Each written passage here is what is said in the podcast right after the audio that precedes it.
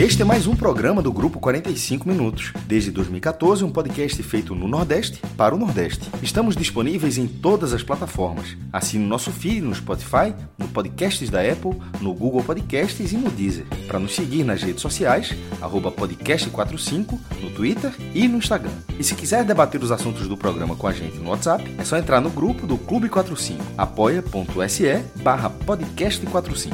Muito obrigado pela escolha e pela confiança.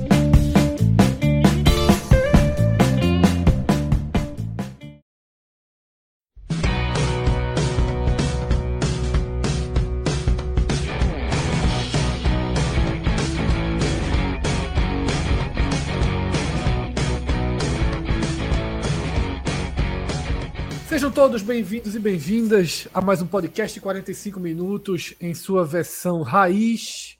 Eu sou Fred Figueroa, divido essa live e esse programa com Pedro Pereira, direto de Salvador, Tiago Minhoca, direto de Fortaleza, e no Recife, Cássio Zirpoli Cauê Diniz. Juntos vamos passar limpo aí as últimas semanas, vamos passar limpo a situação dos clubes do Nordeste no Campeonato Brasileiro, em todas as divisões que a gente conseguia alcançar aí nessa noite e madrugada. A gente estava aqui conversando pouco antes de abrir o programa, que está sendo, que está indo ao ar, enfrentando nada mais nada menos do que um jogo 7 de uma super decisão da NBA. Sem entre, contar Lianisson na Globo. entre Boston Celtics e Miami Heat todo o universo esportivo, ou quase todo, muita gente acompanhando essa série, né? Porque era uma série que estava 3 a 0 por Hit. E fura bolhas, inclusive a minha, eu sou um cara que acompanha muito pouco NBA, mas essa remontada, né, do Boston, sobretudo com o roteiro do último jogo, com aquela virada faltando 0.2 segundo e tudo que aconteceu acabou levando muita muita atenção para o jogo dessa noite. E a gente conversando aqui, Cássio, você veio com uma. trouxe uma frase que trazia uma certa ironia em relação ao consolidado, mas antes de consolidado, invejado, desejado, incorporado, consolidado modelo dos pontos corridos no Campeonato Brasileiro. E agora questionado ou não? Fred, é... a, mensagem aqui até achei enquanto você falava foi de Douglas Seconello. Ele, ele colocou no Twitter dele depois que, o, que teve a vitória inacreditável do Boston Celtics lá no num rebote de uma jogada que faltavam só três segundos. Tipo, você tem três segundos para fazer uma jogada. Aí o cara faz a jogada, dá tempo de ter o rebote, de, de a bola errar, ter o rebote e o cara ainda fazer a sexta vitoriosa e forçando o sétimo jogo, né, que era que acontecia enquanto a gente gravava aqui. Aí ele colocou: é, eu acho que o formato da NBA precisa ser revisto. O certo seria fazer todos jogarem contra todos em 196 partidas e no fim o primeiro colocado leva o título. É, não seria assim, só para ser o justo 196 seria um pouco menos, porque não existem essa quantidade toda de times. Né? Se fosse o ida e volta. Nesse caso, 196 já está ida, volta, ida, volta, algumas quatro vezes. Mas, enfim, a, a, a resenha da piada é, obviamente, uma crítica aos pontos corridos, o formato é, onde, com o tempo, é, que é um mérito de quem se organiza, é óbvio que é um mérito de quem se organiza, mas com o tempo começa a ser figurinhas repetidas. Enquanto no modelo, de, no modelo com jogos eliminatórios, é, tem espaço para surpresas, emoção e tal. E o ponto é o seguinte, Fred. De antemão, não sou contra os pontos corridos. Acho o formato até porque o Brasil demorou 32 anos para chegar nisso. Considerando o período de 71, teve a Taça Brasil, né, 10 anos, com o modelo que era ir de volta, e começa em 71. Era, em 71 começou até bem, foi um turno completo. Mas depois do turno completo teve uma fase final. Aí depois, no ano seguinte, já tinha mais times, aí já eram grupos separados. Aí daqui a pouco eram vários grupos, daqui a pouco eram até em 79, acho que era na casa de dezenas de grupos, eu acho. Acho que tinha, tinha uns 20 grupos, talvez, não sei. É, e, e, sempre foi uma, era um texto que a placar repetia todos os anos, ela só acrescentava um ano, que era o número de anos que o brasileiro tinha, contando de 71 nesse, nesse recorte do brasileiro de 71. É óbvio que de Taça Brasil e Robertão são unificados, mas só dentro desse contexto que a placa fazia. era um, um número de regulamentos diferentes. Por exemplo, o Brasileirão de 2001. Vai começar o Brasileirão de 2001. A 31 primeira o 31 regulamento diferente do Brasileirão. Aí vai começar o Brasileirão 2000. Foi assim, 32 anos com esse formato. Inclusive o 33 também, porque foi de pontos corridos, só que dali para frente começou a ser é, repetido, né? Já está há 20 anos com o modelo de pontos corridos. E, e, ele é um modelo que permite que você jogue até o final. Tinha época que você acabava o campeonato acabava em setembro. De vez em quando você fazia torneios amistosos no fim do ano, porque não tinha calendário. Então, assim, e, e, e não por acaso essa, esse calendário preenchido e a organização dos clubes fez com que tivesse muito mais dinheiro envolvido. Mas deixando isso um pouco de lado e falando na questão esportiva e na questão da emoção, eu acho que a final era legal, era, era um acontecimento. Não tem um Super Bowl? Eu, a final do Campeonato Brasileiro, a, a Copa do Brasil é um, é um acontecimento, só que a final do Brasileirão era algo maior. É, e nesse momento agora, se fosse, seriam até próximas, mas antes era assim: o brasileiro era no semestre e a Copa do Brasil no outro semestre, que era no mesmo semestre onde decidiu o estadual. E, e o brasileiro durava quatro meses, cinco meses, era um campeonato muito mais curto. Mas a final do Campeonato Brasileiro era, era, era um jogo que, por vezes, valia a bola de ouro do craque do campeonato. Pô. Assim, tinha as médias e tal, e no final, a bola de ouro da placar, o cara decidia pela nota, o cara tirava ali. O jogo inesquecível é aquela atuação na decisão do brasileiro, e isso se perdeu. Começou nos primeiros anos até o jogo do título. Eu lembro que tentaram até em 2003 o Cruzeiro foi campeão em cima do Paysandu, foi do Paysandu, mas pô, o Paysandu tá no meio da tabela, mas foi o jogo do título pro Cruzeiro. Em 2006, o São Paulo foi campeão brasileiro em cima da América do Natal, que para mim é uma, das entrevistas, já contei até algumas vezes aqui, antológica do torcedor da América do Natal. A América do Natal com aquela campanha que foi pior até chegar a Chapecoense. Já estava completamente rebaixado naquele jogo, foi goleado pelo São Paulo. Aí o repórter filho da Globo quis fazer uma gracinha ali, fazer uma pergunta, disse, oh, a festa de São Paulo, é que você acha que o América está tão mal e outro adversário é, com, comemorando o título, eles, aí o cara disse, o América está mal? Eu estou na final do Campeonato Brasileiro, pô. Não tá vendo, não? São Paulo. Eu estou decidindo para o Campeonato Brasileiro com o São Paulo aqui. É, desconcertou o repórter, foi muito boa a resposta. Ah, aí, aí, nisso se perdeu. Eu acho que dava para ter conciliar um formato onde existisse. E aí, eu, o, o até para passar a palavra para a galera que, que a mesa, a mesa tá cheia hoje, mas é, é, o que tá, está falando antes, trazendo aqui para a galera que está ouvindo só no podcast, Fred, que era o formato do, do acesso na Inglaterra. Eu não sei há quantos anos existe não existe playoff, mas nem sempre foi assim, não. Esse playoff não é algo que existe desde 1800, não. Mas é assim, na Inglaterra são 20 times também na primeira divisão, e caem três e sobem três. Lá é Z3, né? Z3 e G3. Só que, na verdade, na, segunda, na, na Série B, na segunda divisão lá, Championship, não é G3, porque o terceiro lugar não sobe direto. Quem sobe direto é o campeão e o vice. A terceira vaga, na primeira divisão, sim, os três últimos colocados são rebaixados. Mas para quem sobe, o terceiro, a terceira vaga ela é disputada entre o terceiro, o quarto, o quinto e o sexto, que fazem um playoff. A semifinal em ida e volta e a final em jogo único em Wembley. Aí o meu ponto é o seguinte: o cara, e, e, e, e, lembrando que a segunda divisão da Inglaterra tem 24 times, ou seja, o cara joga lá 46 jogos. Depois de 46 jogos, o terceiro melhor time do, do campeonato, ele não sobe. Quem pode subir pode ser o sexto. Então, se, se, se numa, numa, lógica de pontos corridos, em que você tem três vagas, e a terceira melhor, o terceiro melhor time não sobe automaticamente, porque é tão bizarro achar que na primeira divisão, o terceiro lugar, depois de 38 rodadas, ainda tem chance de ser campeão. Porque não estou dizendo para ter G, o G8, como era, porque antigamente era sério, 24 times jogavam o turno e tinha o G8. Era arretado, quarta de final, semifinal, final. Mas, em algum momento, você pode pensar, até para valorizar a competição, porque seriam três datas a mais, pô, de repente. Semifinal e de volta, final jogo único, até duas datas, uma semifinal já jogo único, final e também jogo único, como é na NFL, por exemplo.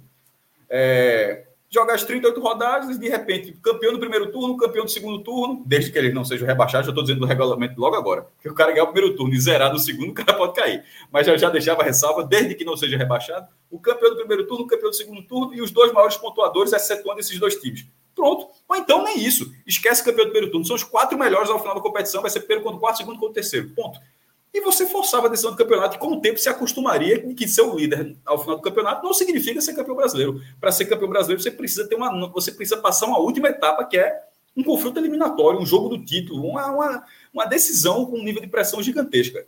Eu acho que é algo que merecia pelo menos ser debatido, em vez de simplesmente achar, como o Fred falou, de que 38 rodadas é o supra-sumo e é para isso até o resto da vida. Eu acho que tá pelo menos vale debate, como a gente vai fazer aqui. E aí, quem entra nesse debate? coloca o, os pontos corridos em xeque ou não?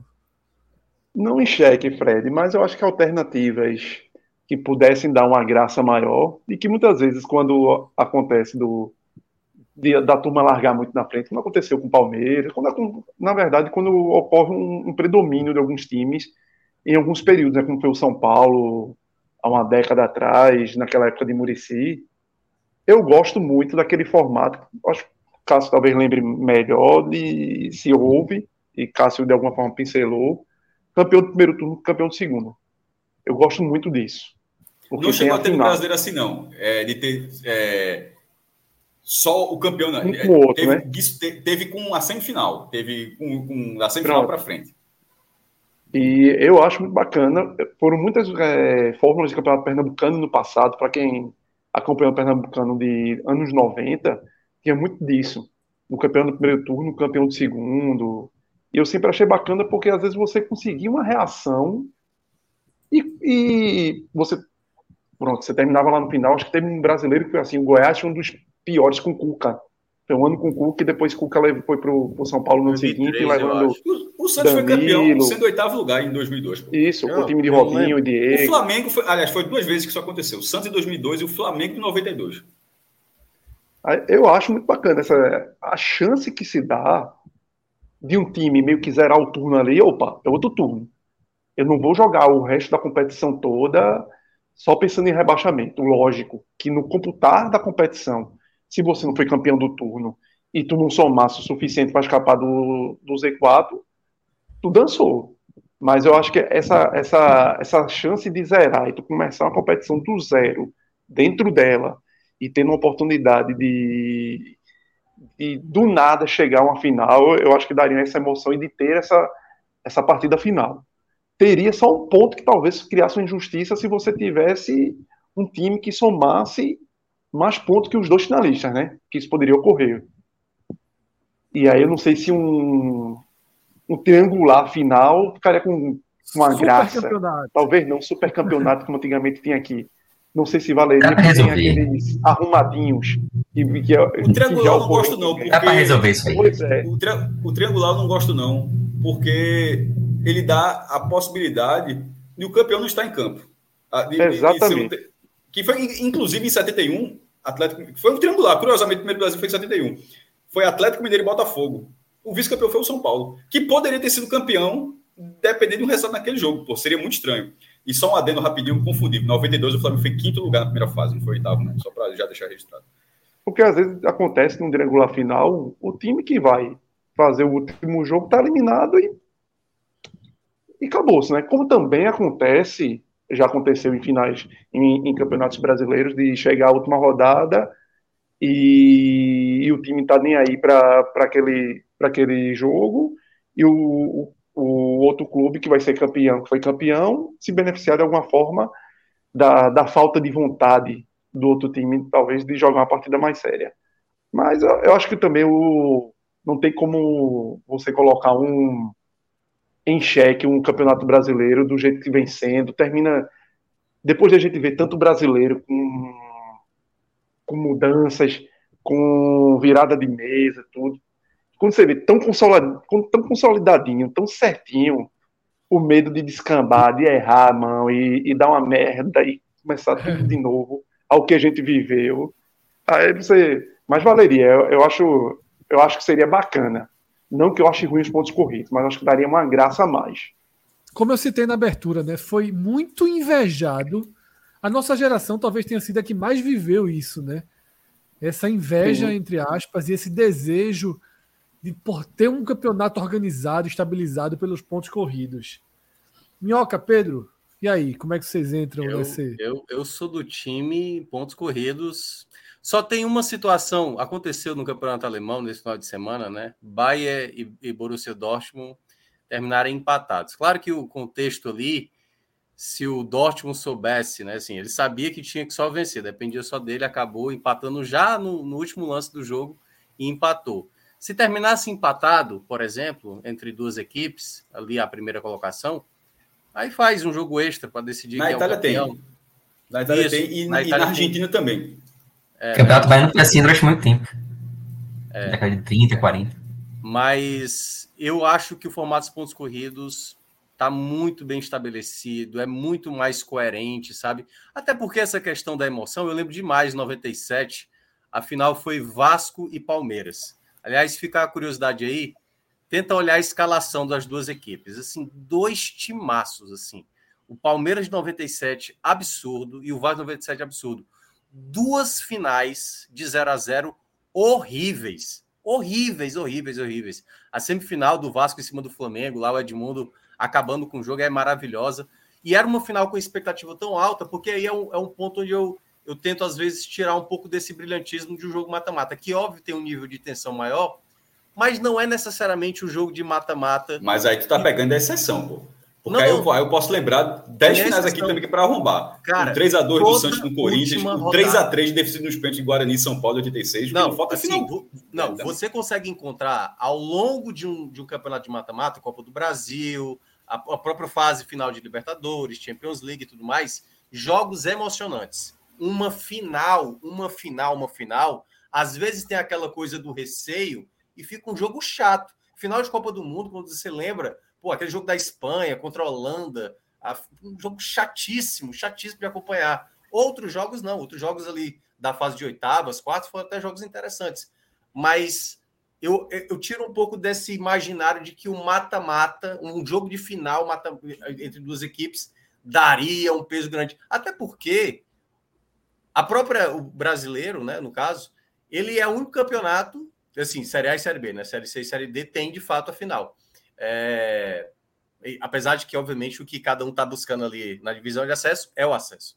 Mas eu digo mais pelo contexto, tipo, pô, a gente já tem a Copa do Brasil, a gente já tem a Libertadores, a gente tem a Sul-Americana, a gente tem os campeonatos estaduais que são decididos com finais. Então, não acho que seja uma carência no Brasil, entendeu? Sim, Essa porque, é a questão. Pô, não tem uma final. Tem final, pô. Todas as outras competições têm final. A única que não tem. Esse, é esse, é, um bom, esse é um bom argumento. Mas esse é o melhor argumento, é. Mas, o outro, mas outro tem sete meses do calendário, pô. Assim, e aí, é... e aí para mim, só o derradeiro, Cássio. Quando a gente tenta fazer a comparação com NBA, com a NFL, primeiro, lá não há rebaixamento. Basicamente, as equipes que disputam, todo ano estão disputando. Então, quem foi a equipe que, que terminou na, na, na primeira da Conferência Leste-Oeste, não estou lembrado, caiu no primeiro, play, no primeiro playoff. É, pô, os caras tanto é que eu esqueci qual foi o jogador. O cara falou: é, próximo ano a gente vai tentar de novo, entendeu? É muito bom, entendeu? Quando o São Paulo perdeu 2002, nossa senhora, cara, foi doloroso ver, pô. Mas ainda no debate, lembrando que isso não mudaria, tá? Pelo menos não do que eu falei. Não, não, exato. O Passinho até ficou eu... preocupado aqui no. É, não, porque veja só, do que eu falei, do que eu estava dizendo é o seguinte: eu não, eu não modifiquei as 38 rodadas, não, tá? Eu ainda disse, seria acrescentar três datas. Eu falei assim, ou até duas datas, que poderia ser semifinal, as, as duas semifinais, um jogo só, e a final um jogo só. O cara que terminou a melhor, melhor campanha joga em casa.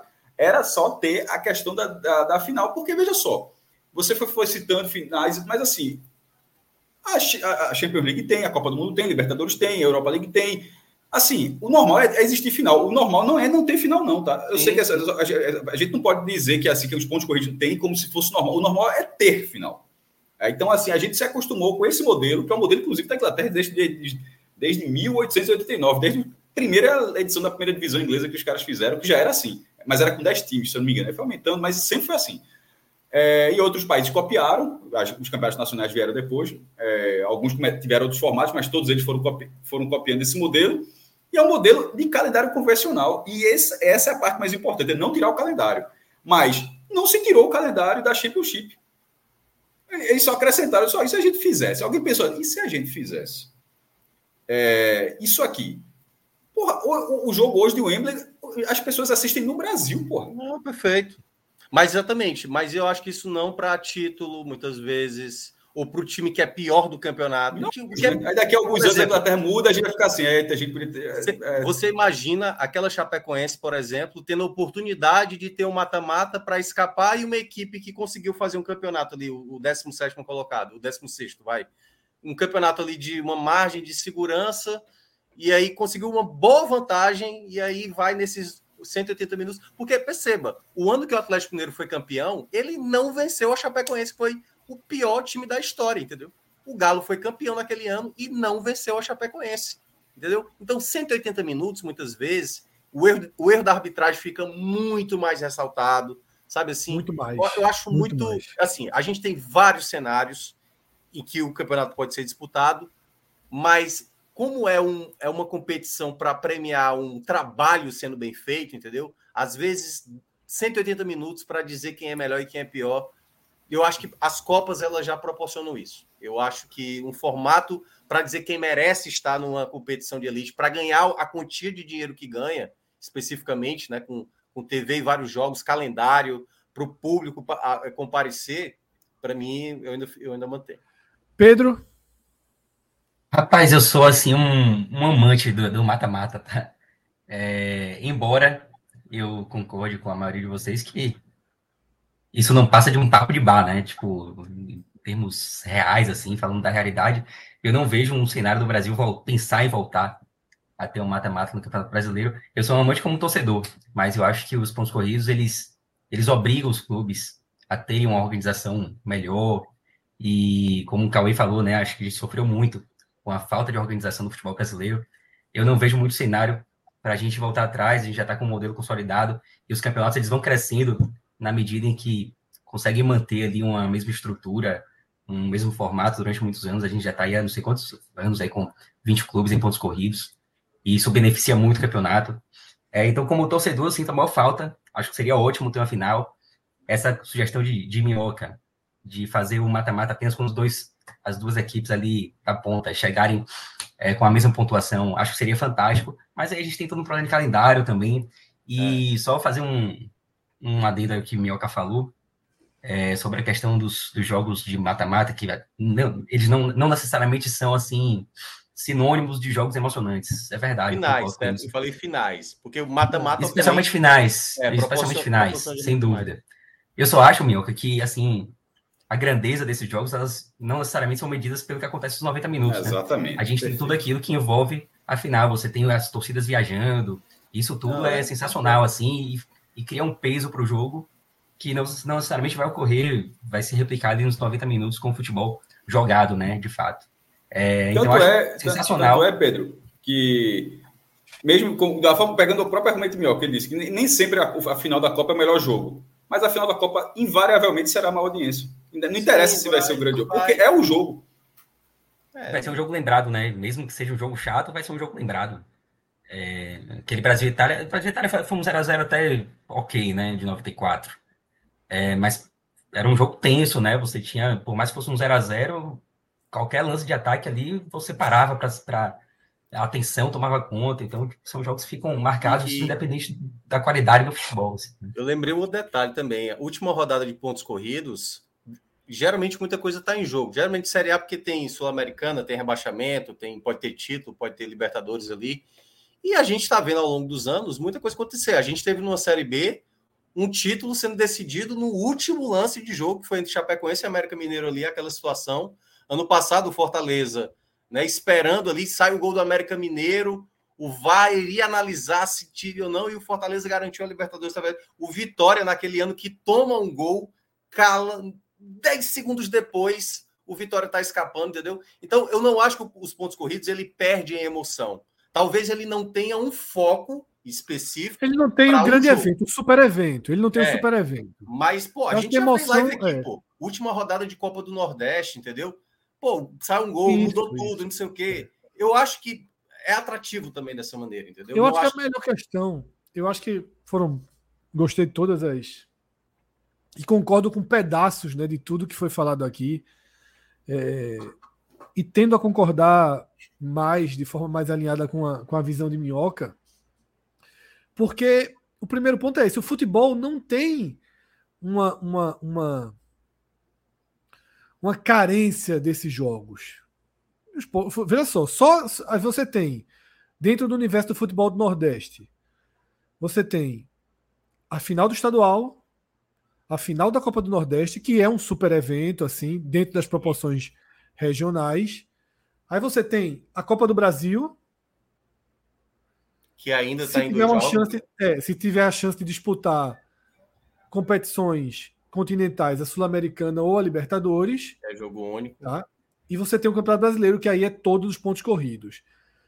Nos últimos anos, Cássio defende demais, tem se tentado valorizar e começou a se valorizar realmente a Supercopa. Eu, pô, eu já, já, já, já, eu, eu, já, eu já ia usar como argumento, tu já tentou, do jeito que tu tá falando, já tá reduzindo, já dizer o seguinte: tu tá falando que não tem uma carência, eu disse, tanto tem uma carência que é só ver os jogos da Supercopa, quem disputa, como tem essa expectativa, como foi Flamengo Atlético Mineiro, como foi Flamengo e Palmeiras. Então, assim, eu, que foi criado agora é até um pouco diferente do que você está falando. Isso mostra até a carência que tinha para ter uma final com esse tipo de, com, com um jogo desse Não, eu não acho que existe a carência, porque eu acho que existem muitos e muitos jogos. Tipo, um time como o Palmeiras, por exemplo, Flamengo, ele pode jogar duas, três finais por ano. Agora, existem alguns elementos que você pode dar um, um molho no brasileiro, que seria justamente não ter ou diminuir ao máximo os critérios de desempate. Entendi. Que aliás, poderia, ser, aliás poderia ser uma grande saída, né? Que é um parêntese, né? Lá aí na não, Alemanha, é lá na Alemanha, você é ponto corrido, é ponto corrido, É, lá na Alemanha, o Borussia Dortmund, que foi segundo, ele teve mais vitórias, né? E no Brasil, e no é Brasil, um dos raros, é. é. um dos raros locais que a gente utiliza vitória. A Europa toda é saldo. É, é Brasil é saldo. Acho que tem quanto que é confronto direto, não, Cássio? Se eu não me engano. Acho que na Espanha, se eu não me engano, mas posso estar equivocado. O Brasil, o Brasil é, é no cantinho e eu não acho um absurdo não. Eu acho, é. inclusive, mais, é, eu acho mais fácil ter o controle da fuleiragem do, é, do jeito que é no Brasil. Do que, porque no saldo o cara pode fuleirar. Na vitória não tem. Você, já, você já começa a rodada sabendo que vai ter. Ó, se, se tu igualar o número de vitórias, ter mas, saldo assim. Mas, mas é por isso que eu prefiro o confronto. O confronto direto entre os dois dos 180 minutos. Porque nas vitórias, o cara que tem mais vitória também tem mais derrota. Ou né? seja, tu prefere mata-mata sem disputar o mata-mata, porque é a mesma coisa. Não, exatamente. Aí é que tá. Não, veja só, consegue... sabe, veja só, no fim das contas, você prefere o mata-mata sem disputar o mata-mata, porque você, vai, você prefere que seja um confronto direto entre dois clubes, mesmo que a campanha entre eles não seja igual, porque as campanhas não são iguais. Acho que um, vai, um no papel tem uma campanha melhor, mas você está dizendo que você prefere um, um critério do confronto direto. Então bota para jogar, é muito melhor botar para jogar, pô. Já que você já tá, em vez de, de, de colocar final, um jogo que o cara tava jogando como se ninguém sabia o que era, do que, ó, ó, o fulano, o regulamento da vitória, esse tem mais vitórias do que esse, mas não conta, tem que ser o confronto. Ou então o regulamento do saldo, esse tem 10 de saldo a mais do que esse, não vai, tem que ser o confronto. Assim, não, eu, é eu, eu, eu, reservaria, eu reservaria. O problema é quando aconteceu empate mais com mais de dois clubes, né? Mas aí. É. É, eu acho que tem alguns, algumas coisas que poderiam ser feitas. Cartão amarelo nesse aí... campeonato eu acho bizarro. Veja só, não é melhor botar para jogar? Qual para botar para jogar, porra? É, é melhor, é, é, é pior, é, é, pior para o campeonato botar para jogar do que decidir o campeonato por cartão. Porra, não é possível. Não, eu botaria para jogar. Eu, no final que eu falei, eu acho que em alguns casos. Porque no Brasil não tem opção, tá? No Brasil não tem essa opção. Ele vai, ele tem. Depois de tudo é vermelho, amarelo e sorteio. Não existe a opção de jogar em É bizarro, eu acho né? que seria pequenos molhos que, que, os pontos corridos podem ter. E um deles é o que vai entrar o superchat aqui. Pode colocar, Pedro, o superchat de Alan ou Alan, tá? que é uma pergunta para Cássio. Alan ou Alan Lopes. Antes de mais nada, muito obrigado pela força, pelo apoio ao nosso projeto. E pergunta o seguinte, Cássio, assim no playoff do acesso, 17 da. A e quarto da B. Na Alemanha, sim, se não me engano, é, é, não, é, não é o. Porque são quatro aqui, não acho que na Alemanha são três. É o terceiro com o antepenúltimo. É, eu, eu quase acertei, eu quase acertei falando cabeça. Inclusive, vai, vai acontecer com, com o Hamburgo, que o Hamburgo ia subir, perdeu, chegou a comemorar o acesso, levou uma virada, perdeu. Aí vai disputar um jogo contra um time da, da Bundesliga A, que os dois são Bundesliga. E, e nesse cenário, Stuttgart. essa é, é, com... Stuttgart. O Stuttgart, é, é da B com da A. É exatamente o que a Ali está falando, mas não é o 17 com o quarto, não. É o terceiro com o antepenúltimo. É, é isso que eu tô, veja só, poderia ser esse modelo. Poderia não misturar A com B, poderia. Eu confesso que eu, eu, eu acho melhor isso da Inglaterra. É, o, o, cara tá jogando a primeira divisão, o cara caiu assim. Mas, mas para acesso, né? Por exemplo, tu, tu, concordaria com o descenso, tendo essa, essa mesma Mas é a mesma coisa, isso é, isso é a mesma coisa, porra. Um tá subindo, outro tá, outro tá caindo. Qual é a diferença? Não, não, não, não. Porque assim, por exemplo, o lanterna da competição, ele disputar indo o playoff para ver se ele fica ou não. Porque eu acho assim, como é, como é Porque lá, lá de baixo você tem a lógica de você estar tá querendo ganhar para subir. Não, no caso, você só fez perder, perder. Os dois primeiros garantem. Os dois primeiros Isso. garantem. Não precisa passar para o playoff. Subiu. Os dois primeiros garantem. É. Para ter o terceiro, aí ele vai disputar ali os playoffs para saber se sobe. Eu acho que para queda, assim, o pior tem que cair, pô. O pior fez tudo de errado, pô. Pra, Inclusive, pra... eu gosto dessa 17 seria... da A contra quarto da B. Eu não gosto, não. Eu, eu não gosto, não. É, Ainda que a vantagem bem... do 17 da A seja muito grande. Não, eu não acho, não. Eu, eu, eu acho, inclusive, até para ser coerente, se tivesse esses playoffs, esses playoffs eles só englobariam times que estão vencendo. Tipo, o playoff da segunda divisão é para buscar o acesso. O playoff da primeira divisão é para buscar o título. Você não vai colocar. Não precisaria colocar o playoff dos últimos colocados. Os últimos colocados são os últimos colocados, os caras perderam e tal, mas que está ganhando ali. Que por um detalhe o cara não conseguiu alcançar o objetivo, um objetivo para cima, não para baixo, um objetivo para cima. Isso talvez seja válido colocar para jogar. Então, nesse cenário, eu pego, o, que, o que a Inglaterra está fazendo ali no playoff era só emular algo com aquilo na primeira divisão, mas sem eu não tenho um ponto decisivo, não, mas, por exemplo, entre. É, agora, ter isso que Alan está falando, o Alan, que Alan está sugerindo, e não ter disputa de título, eu prefiro nada. Eu, eu preferia que tivesse que. Que, ó, tipo, liberou playoff. Tem playoff para tudo agora. Tem playoff para o título, tem playoff para rebaixamento, aí beleza. Mas só criar esse playoff, onde você bota o 17 é meio que dá uma chance para o 17 o não vai cair, não. Vai, pegar o quarto da B. E o 17 lugar, com todo respeito, não precisa disso, não. Ele, Mas se ele está no Z4, eu, meu irmão. Eu acho tchau. que depende muito, Cássio, dos times envolvidos. Por exemplo, vamos pegar o cenário do ano passado. 17 do ano passado da Série A foi o Ceará. E o quarto da B foi o Vasco, certo?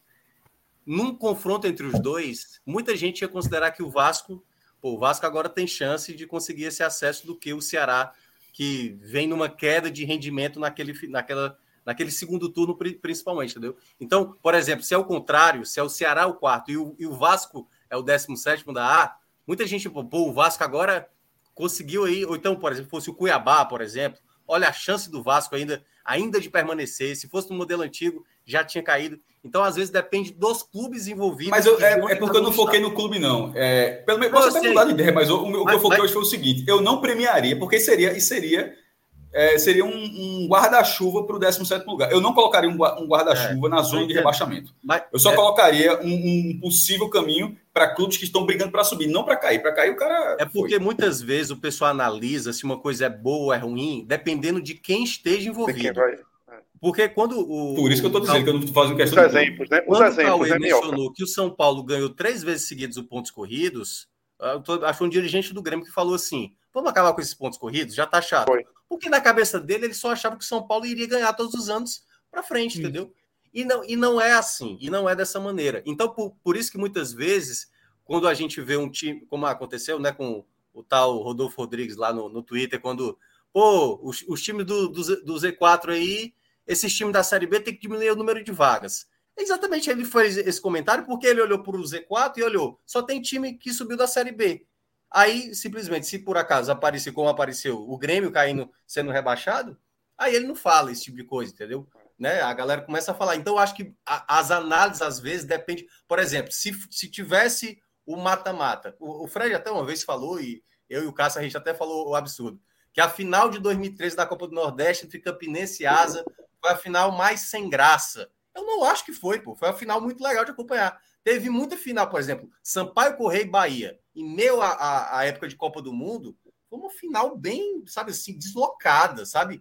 Sem a torcida do Bahia encheu ali, o Sampaio foi campeão, mas eu não acho que seja uma questão de, de às vezes, do justo, entendeu? O pessoal às vezes analisa muito na base de quem são os envolvidos. O pessoal, ah, foi campeão, mas nessa circunstância era contra esse time, então tudo bem e tal, não sei o quê. Eu percebi, então, eu, acho... eu percebi aqui no chat que a maioria não gosta muito da ideia de mexer Faz na Série uma enquete A. aí, pô. Dá para fazer enquete. É, mas eu, eu, vou, eu, vou, trazer, eu vou trazer já o, o extrato aqui, observando, que eu, eu diria que a maioria não gosta, não queria mexer na Série A, mas gosta da ideia de mexer na Série B.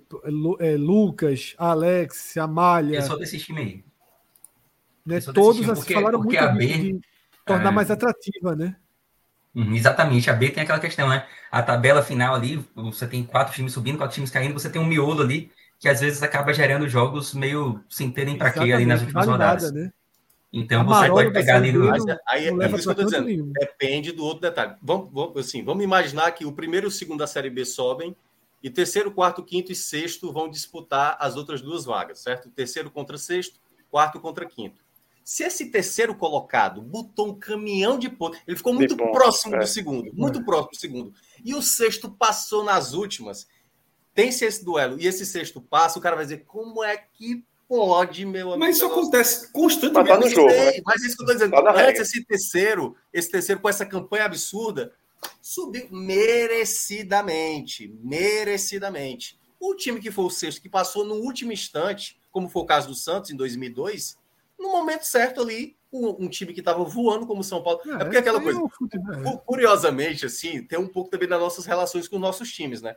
Eu sei porque eu vivi o 2002. É, é eu, Mioca, mas é o seguinte: se a gente for sempre 2007, trazer o prima da justiça, é lógico que é pontos corridos para sempre. É. Exatamente. o, o debate não está o debate não tá nesse ponto do que é mais justo, não.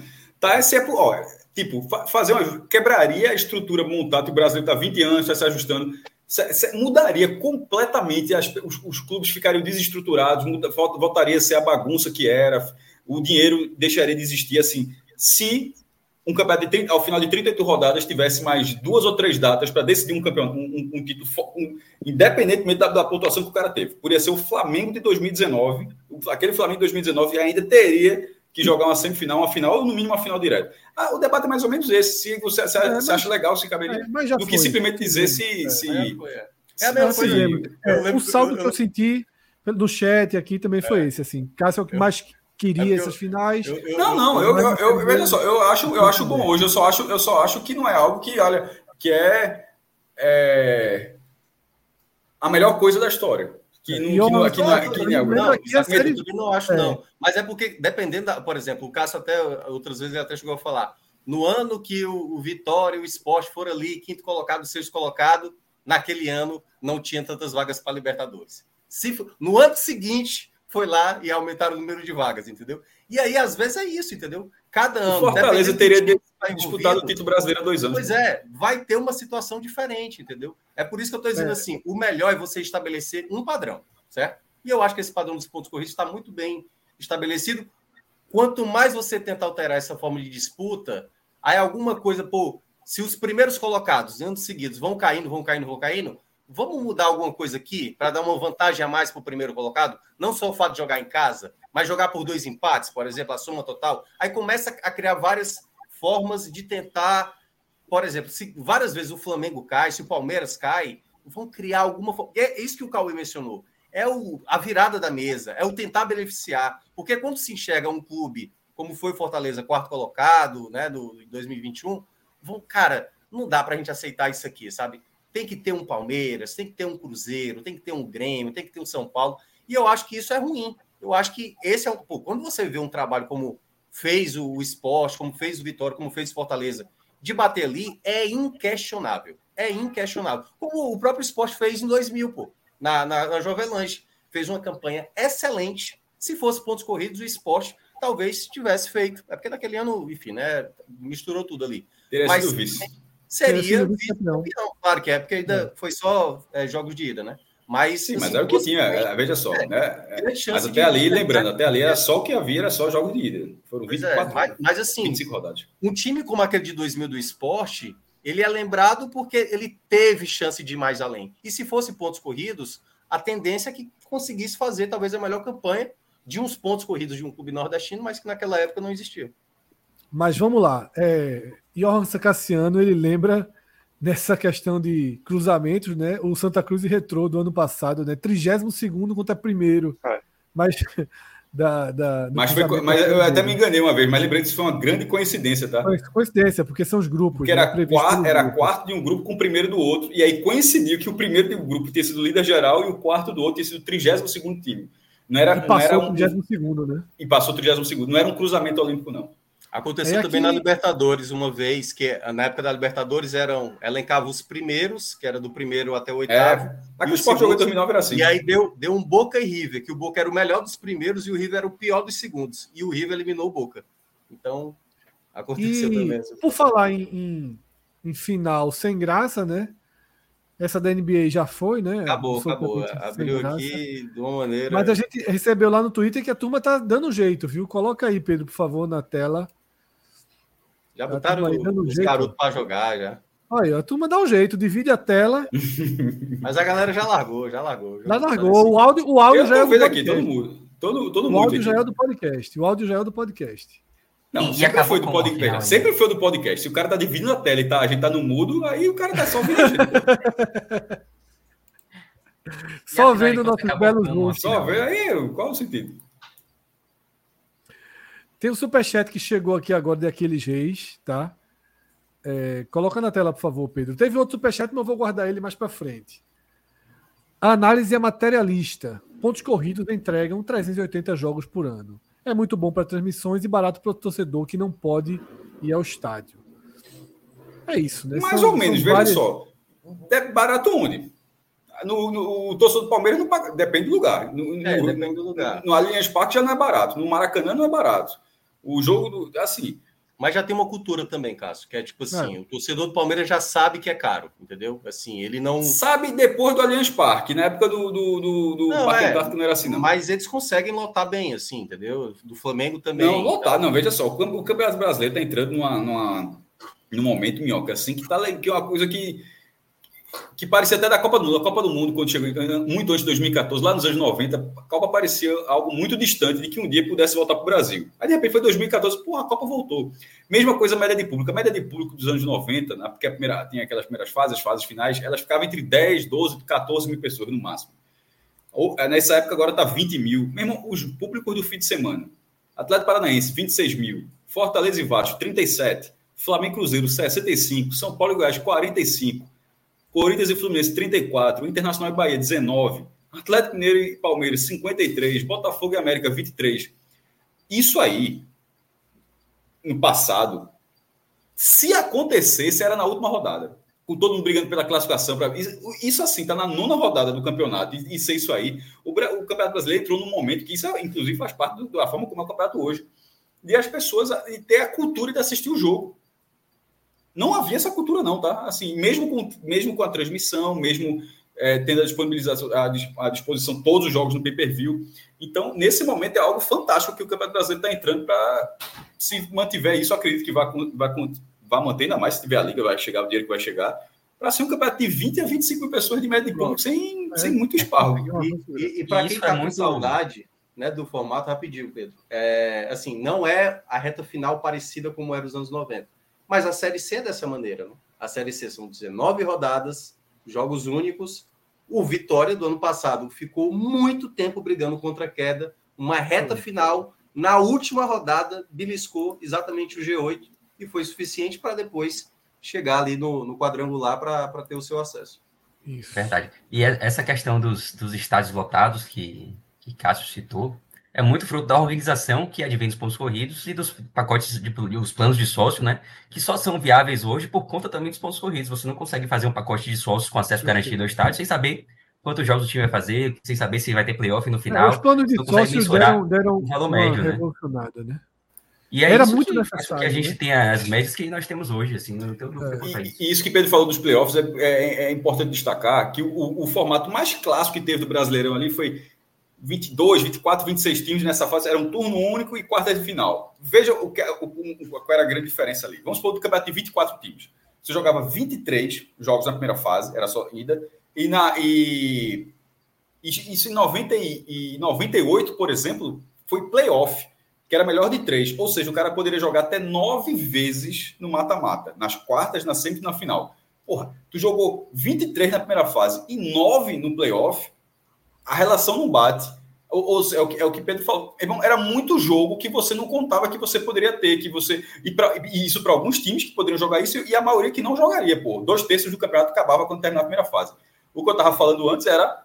Não mudaria nada, você continuaria tendo um calendário muito longo e seria algo muito curto, como, playoff, como esse playoff inglês aí, que é só três jogos e acabou o campeonato. Não era ser nove, tipo, nove de 32 dá quanto?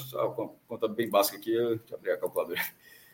Nove dividido por 28%. Porra, 28% do campeonato ser, da, da, sua tabela ser com mata-mata é. é foda. É uma dúvida, né? É isso, tá? Hora então de começarmos a analisar a vida real, né? E a vida real não está muito fácil, né, Pedro?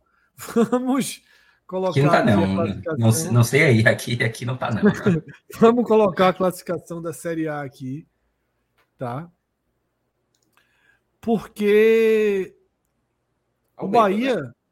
nem aparece no, no, primeiro, no primeiro scroll né, do, do nosso print aí, da classificação do campeonato. É de Desce mais um pouquinho, Pedro, por favor. É.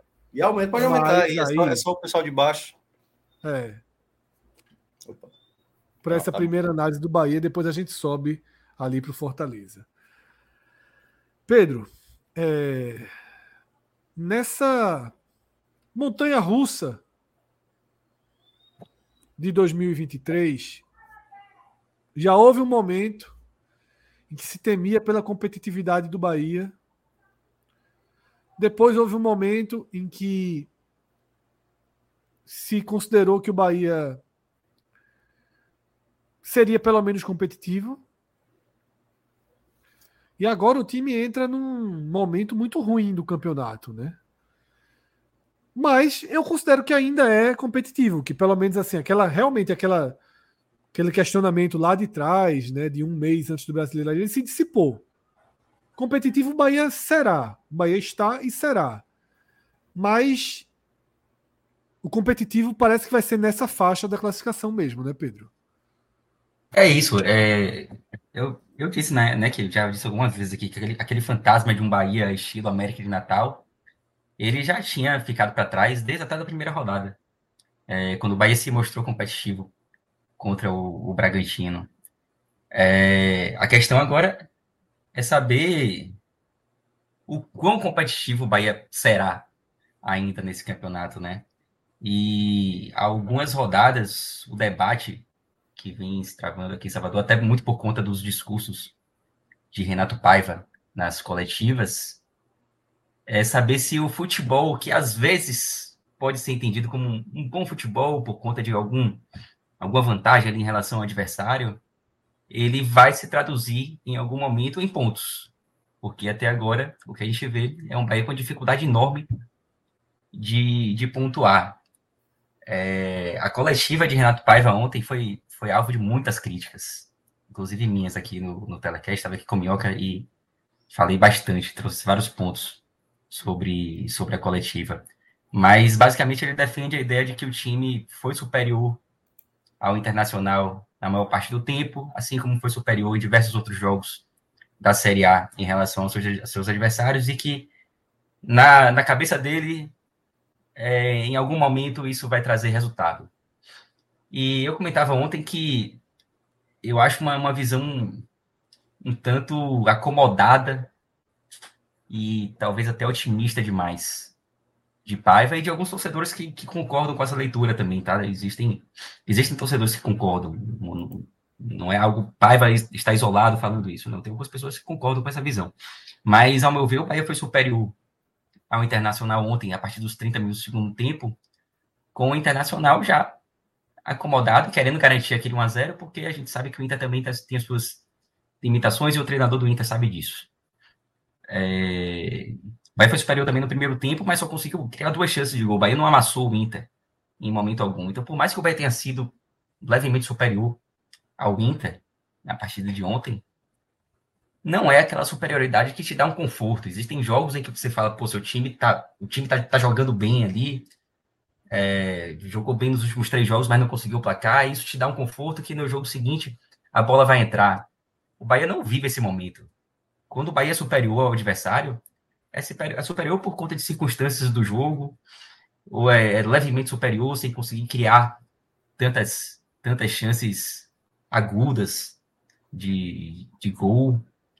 Então, não é algo que você fala assim, pô, realmente o time vai, vai, vai ganhar em algum momento. O torcedor do Bahia não tem esse conforto hoje, pelo menos eu não tenho. É, então, o debate hoje ele já, já deixou de ser aquele, o Bahia vai ser competitivo ou não, isso já é passado e passa a ser até que ponto o Bahia pode ser é, competitivo nessa Série A. Eu ainda acho um cenário bem complicado. Acho que o Bahia vai. O Bahia vai entrar na zona do rebaixamento nas próximas rodadas. Para mim é. Sequência eu até falei chata, ontem, né? né?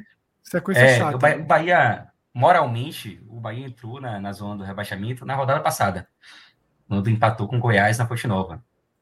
É, embora o Bahia não tenha ficado ali entre os quatro piores, mas aquele placar na Fonte Nova, considerando a sequência que estava por vir, ele praticamente garantia que o Bahia vai entrar na zona de rebaixamento nas próximas rodadas. Pode, ser, pode não ser na próxima, pode não ser daqui a duas, mas certamente nas três, quatro rodadas o Bahia vai estar na zona de rebaixamento. a, sequência, a sequência é, é Fortaleza fora, Cruzeiro e Palmeiras em casa, Flu, Grêmio, Fluminense fora e Grêmio em casa, não é isso? É uma sequência É, muito é mais ou chata. menos isso.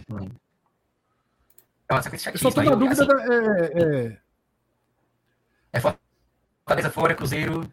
Palme- Cruzeiro, Palmeiras em casa, Fluminense fora, Grêmio em casa. É isso. é Isso, isso. é isso que você falou, né? É, e assim, o que, o que me, me preocupa ainda mais é, é, na pontuação que o Bahia tem até agora Mas tá é que as oito primeiras rodadas. Tá, não. Importando, é. É, Pedro, tá cortando um pouquinho. Deu uma cortadinha aí na tua. Não, tá, tá tipo um vírus. Que tá pegando tudo. Não, é, geral- geralmente isso aí é, é animal contato. É, é, fica, é, o teu som fica exatamente assim, Fred. Eu acho que isso é quando os- É, oscila a e o do caso estava assim, antes da gente começar. Ó, aqui eu, eu, eu já imagino que o que Já foi, melhorou. porque às vezes eu abro. Já melhorou. é, É, eu abro um programa que é, que é mais pesado aqui. Não Pronto. foi nem a internet, foi um Aí, meu mais amigo, pesado aqui que eu o- o- A Bahia, Ford e- Iguaçu de, da banda foi pro, foi pro programa. Né? Exatamente. Eu já percebi que, que tá acontecendo isso. É, enfim, ah, o que eu ia falar é o seguinte: é que um ponto de preocupação pro, pro Bahia nesse momento é que as oito rodadas elas foram extremamente simpáticas. Porque até mesmo os adversários mais difíceis estavam em momentos ruins. É, o Flamengo estava num momento extremamente ganhável. Ele enfrentou o Bahia, o Bahia poderia tranquilamente ter, ter vencido aquele jogo. O próprio Internacional, no, no início do campeonato, falar que o Inter a gente, a gente já sabia que o Inter não ia brigar lá em cima. Mas o Inter, para mim, se demonstrou pior do que eu pensava no Campeonato Brasileiro. E o Bahia pega o Inter nesse momento. Então, os adversários difíceis, em tese, quando a gente pega a tabela do campeonato, também se, se mostraram acessíveis, né? É, então foi uma tabela muito boa e o Bahia não soube tirar proveito. Tava, eu tava olhando até antes de começar o programa, tava olhando a tabela do Fortaleza até agora. A tabela do Fortaleza, do Fortaleza foi simpática também, menos do que a do Bahia nas outras primeiras rodadas, mas foi simpática, foi uma boa tabela. E o Fortaleza fez o que deveria, tá? Não só o que deveria, fez assim, com muita tranquilidade. É, o Bahia não. O Bahia teve essa tabela boa e tá lá embaixo, né? E vai, e vai ter adversários mais, mais difíceis agora. Então, é um ponto que preocupa. Também é a pior campanha do Bahia, o pior início de, de Campeonato Brasileiro do Bahia na era dos pontos corridos. É, igualando-se, na verdade, a 2012. 2012 foi um ano que o Bahia não caiu. Mas para isso teve mudança de treinador, teve duas mudanças de treinador, e a gente sabe que esse ano certamente não vai ter. Paiva certamente vai continuar, não, não, não vejo muita possibilidade dele cair. É, e acho que o grande desafio vai ser conseguir uma evolução sem mudar uma peça-chave como um treinador. É um problema. Minhoca, é, em relação à pontuação, a gente está vendo uma zona de rebaixamento e a área próxima dentro da normalidade. Tá? Uhum. Em relação aos clubes que ali estão, também está basicamente dentro da normalidade depois desse respiro do Corinthians, Corinthians, digamos né? assim, né? Que era um estranho no ninho ali. O Vasco a gente não considerou esse ano quando a gente fez aquelas projeções que o Vasco seria um time para habitar tão, tão essa parte de baixo. Pedro trouxe Pedro trouxe a visão de preocupação do Bahia. Essa visão, ela se acentua com o perfil e com o que tem jogado os times que estão ali ao redor, ou eles são um fator de calma, né? Tipo, são times que estão tão ou mais com um momento tão ou mais crítico do que o Bahia, com recursos técnicos tão ou mais limitados, né, com desempenho baixo. Como é que É, você avalia os outros, né, que podem levar o rebaixamento do Bahia? Você não cai sozinho, né? Às vezes você vai para uma briga ali direta com um dos times. É, eu, eu hoje eu consigo ver duas equipes muito mal no campeonato. E assim, é mais fácil de dizer isso de duas equipes dessas que que estão na parte de baixo, que é Vasco e Curitiba. Porque o Curitiba vem numa sequência há muito tempo sem vencer, é até agora a pior equipe do campeonato, fácil. Quem está perdendo ponto para o Curitiba nesse momento tem que se preocupar, como foi o caso do Cuiabá no jogo do final de semana. E no caso do Vasco, o Vasco ele só está com a Série A. Só tem a Série A. Ele só está jogando nos finais de semana. E, e aí, vamos lá. Esse é o primeiro ponto onde o Bahia tem que ter cuidado. Primeiro, porque o Vasco, tanto é que fez uma reunião aí, né? O pessoal da associação lá do Vasco com o pessoal da 777, para ver o que é que eles estão planejando, que também, e por algum momento isso pode acontecer no Bahia, o que é que vai ser feito nessa próxima janela, né? Lembrando, o Botafogo ano passado, né, Passinho que está acompanhando aqui, é, viveu um momento de muita turbulência, de protesto de torcida, invasão de centro de treinamento. Quando ele fez a janela do ano passado, em trazer Tiquinho, em trazer Marçal, foi importante. Então o Bahia tem que ter cuidado com essa situação que pode acontecer, por exemplo, com o Vasco. Pode ter um, um aporte financeiro suficiente de trazer jogadores que modifiquem a equipe e essa equipe acaba subindo. Então, duas delas aí Hoje, se o campeonato tivesse faltando 10 rodadas, eu diria que o Bahia estava tranquilo. A questão é que tem uma segunda janela aí pela frente, o Vasco. O Vasco é o único que eu coloco com uma possibilidade do Bahia ficar com o olho aberto.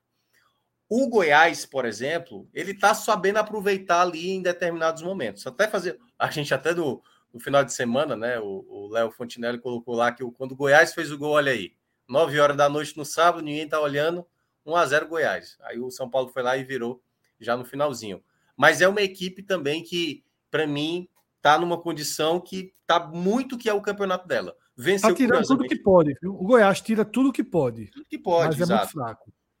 Acho que é ainda está sem treinador, né? consegue, né? né? Eu acho que ainda está sem treinador, né, Cauê? Se eu não me engano, o Goiás. Se eu não me engano. Tá com... O Emerson tá Ávila. Emerson Ávila tá meio que efetivou. Foi é. deixando, deixando, deixando. O que o é, Náutico meio que pensa em fazer bons, aí, né? né? É, foi tendo os resultados ok, assim, não tá no não tá como o Curitiba, por exemplo, que tá aquela coisa. Já não chama, já não chama de efetivado mais, entendeu?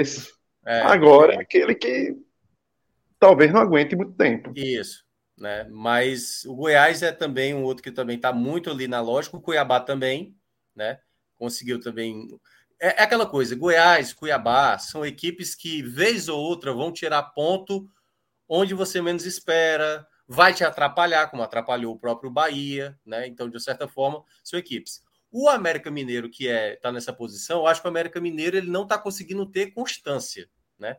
Então, eu acho que essa, essa janela deles também, porque eu acho que o elenco deles está bem desgastado quanto algumas peças, como o Elton Paulista, sabe? O Juninho, que é um jogador muito identificado com a América. Então, assim, é, foi bom saber para o Bahia que o América largou mal, né? Por mais que tenha vencido o Fortaleza Foi na rodada passada, mas perder de novo, já de novo, aquela coisa do tenta se levantar, já cai de novo, entendeu? Então é bom para o Bahia ter uma equipe que não consegue ter sequência. Porque se por acaso o América tivesse empatado ou até vencido, já seria um problema para o Bahia. Então, nesse cenário, eu vejo que essas equipes, o Corinthians, mesmo com a vitória, e a gente pode imaginar que talvez consiga melhorar, o Luxemburgo chegou até a falar que dá para sonhar com Libertadores. Eu acho muito cedo ainda para cravar esse tipo de coisa.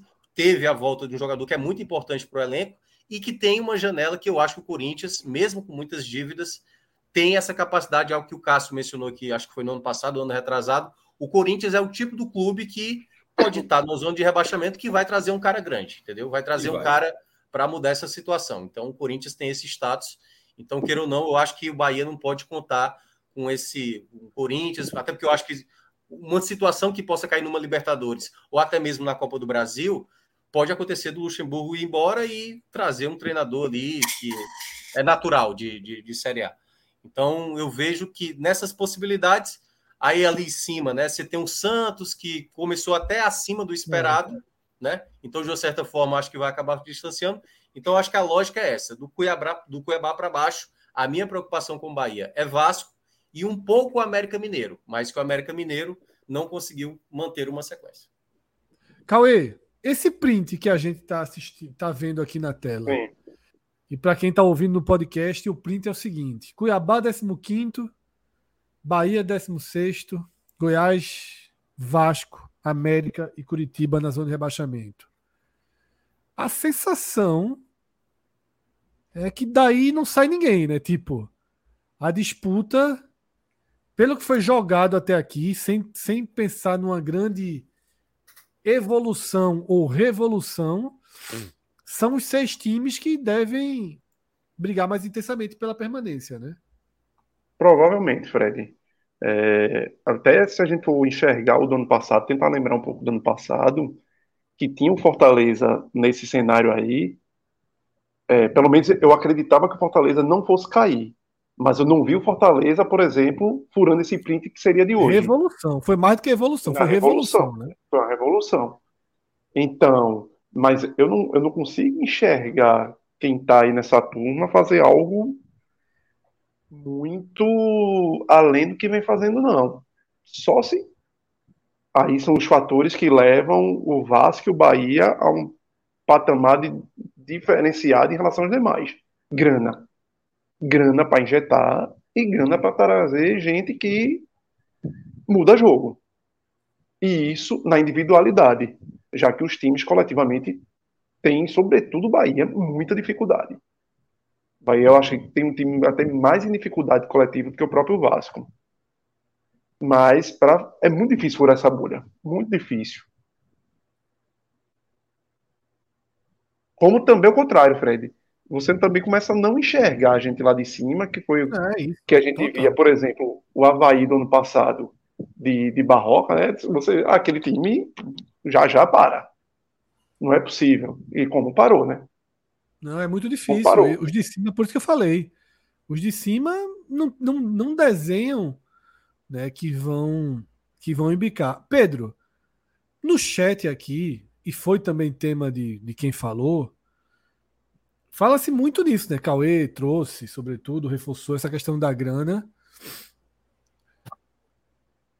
O Bahia, o que se fala? Quando a janela abrir, se a situação tiver proporcional a de agora, tá? Proporcional, não vou usar nem pior nem melhor. Vamos dizer que quando abrir esteja um cenário como o que nós estamos analisando hoje. Um time envolvido um ponto a mais, um ponto a menos, dois pontos a mais, dois pontos a menos dentro desse contexto. De você estar muito próximo ou dentro da zona de rebaixamento. O perfil é, é trazer jogador para resolver? Será que o, que o grupo City teria esse alerta de sobrevivência que o Fortaleza teve ano passado? É, bom, fala-se em reforços, mas reforços pontuais na segunda janela. E eu acho que se eles vierem, serão de um perfil semelhante ao que o Bahia trouxe mais próximo ao início do Campeonato Brasileiro. Jogadores que chegam para para serem pelo menos opção ali no, no time titular. Chegam para jogar não acho que sejam jogadores assim que esse cara aqui vai resol resolver o Bahia, não é isso, mas é, se vier alguém, eu acho que é, é jogador para ser titular. É, não vejo o Bahia trazendo caminhão de jogadores. O meu grande medo é qual a leitura que está sendo feita pelas pessoas que gerem o futebol do Bahia nesse momento, porque eu me lembro, me lembro por exemplo, na, na entrevista de Fernando Soriano, é, agora há poucas semanas atrás, quando ele veio aqui fazer o, o fechamento, né, o closing do, do aceito aqui para Grupo City, ele falava que foi passado pelo departamento de futebol que o time estava ok para a disputa da Série A, estava com peças ali suficientes para fazer uma boa campanha na Série A, que para mim era a leitura errada. Por mais que o Bahia tivesse demonstrado um crescimento nas últimas rodadas ali do Campeonato Baiano, mas ninguém tinha segurança suficiente nesse elenco do Bahia. Então, a gente sabe que dinheiro tem, mas é preciso ter, além do dinheiro, é, percepção das necessidades do Bahia. Não estou falando, não estou nem a, a, dizendo aqui que o Grupo City ele não, ele não quer fazer do Bahia um time maior, mas talvez para esse primeiro ano o projeto seja mais tímido, tenho certeza que é, mais pés no chão e tal. Só que é preciso saber que o Bahia também não pode cair. É, isso quer dizer, é... o pé no chão é diferente de o chão, desa... de... o chão desabar, né? Isso, é uma coisa que Renato Paiva vem falando muito nas coletivas, e Renato Paiva é a grande voz do Grupo City no Bahia, né? Quem fala pelo Bahia basicamente é Renato Paiva, então as coletivas dele precisam ser muito levadas em consideração. Ele fala que esse é o ano zero do projeto do Grupo City no Bahia. Não é nem o ano 1, é o ano zero. Ele sempre bate nessa tecla e é verdade. A gente sabia que no ano zero a gente não teria uma evolução tão grande. Só que é preciso se lembrar que se o Bahia cair, o ano zero vai ser em 2025. O 2025 vai ter que ser o ano zero de novo. Né? É. Exato. Então, é preciso ter essa, essa consciência de que uma queda, ela acaba fazendo o, o trabalho regredir. É, e eu não sei se existe essa percepção, eu, talvez, talvez internamente, pelo menos a impressão que me dá é que talvez seja aceitável nesse ano zero até uma queda. É a impressão que me dá, sabe? E, e isso me dá um pouco de, de receio. É, então, a minha dúvida em relação à janela é justamente essa: qual vai ser a percepção do grupo em relação à real necessidade? Se a gente estiver num cenário como está hoje, né? O Bahia em 16 ali, fora da zona do rebaixamento, mas uma campanha extremamente insegura e eles acharem que tá ok, que o ano zero é para ficar em 16 mesmo, que o time, o time é suficiente. Isso me dá receio, isso, isso, isso me dá um pouco de, de incômodo, assim. E Paiva, intocável? Cara, tem que aceitar que ele não vai cair, é a nova realidade, né? Eu tava. Ontem falei bastante do, do ano 2012 também, né? Justamente por, por essa coincidência em termos de, de pontuação. E também em termos de discurso, porque Falcão também tinha um discurso parecido com o de Paiva. Ele falava, pô, o Bahia perdeu pro Flamengo, porque o Flamengo. Ah, é o Flamengo, né? Tipo, é um campeão mundial de 81. E Falcão caiu muito em 2012 por conta disso. É... E, assim, em 2012, as quedas de treinadores, elas foram importantes. O Bahia evoluiu um pouquinho com Caio Júnior em relação a Falcão e depois evoluiu muito com o Jorginho Cantinflas fazendo uma campanha espetacular no segundo turno. Nesse ano, não vai ter mudança, né? Certamente a gente vai com o Paiva até o final.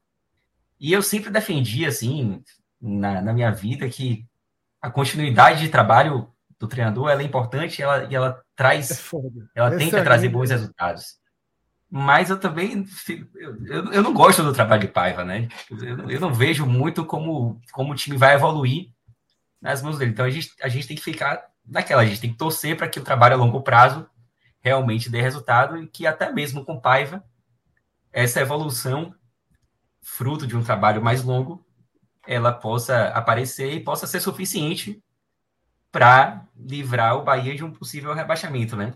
É, a gente fez até um exercício, um exercício. Se Falcão tivesse permanecido em 2012, será que o Bahia teria permanecido? Não dá nem para saber. O cara teria mais tempo de trabalho, é, teria mais tempo de treinamento, e poderia ser que ele conseguisse uma evolução até maior do que o que de fato foi.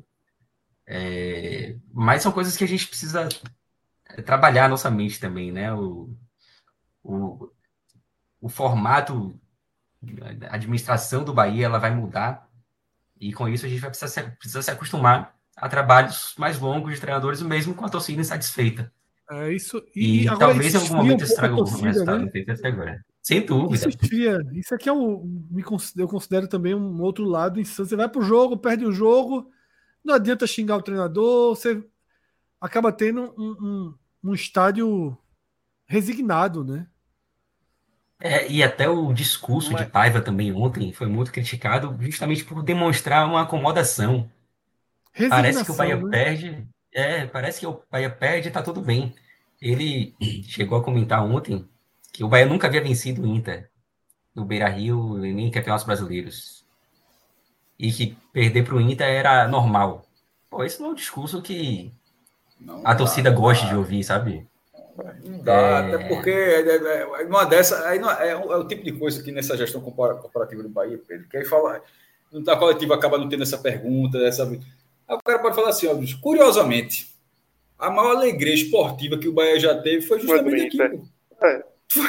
É. Né? A, maior, a, maior, maior coisa que o Bahia já fez no futebol, junto com, com a vitória sobre o Santos em 59, mas foi, foi aqui nesse estádio. Então, assim, não, não tente tratar isso aqui com algo que não faz parte da história do Bahia, porque, curiosamente, nesse jogo, não faz sentido. O histórico do Bahia no Beira Rio é péssimo, assim, tirando o título que, que, que conquistou. As duas vitórias foi até foi na Libertadores na Sul-Americana, né? Acho que. Isso, a gente é, viu isso. Isso. Isso. É, uh, mas, assim, isso não pode ser levado por Renato Paiva como uma muleta, um, algo para apoiar um discurso sobre um resultado que, na verdade, é um resultado mais condizente com tudo que o Bahia vem fazendo do que com um determinado histórico que o Bahia tem no Beira-Rio.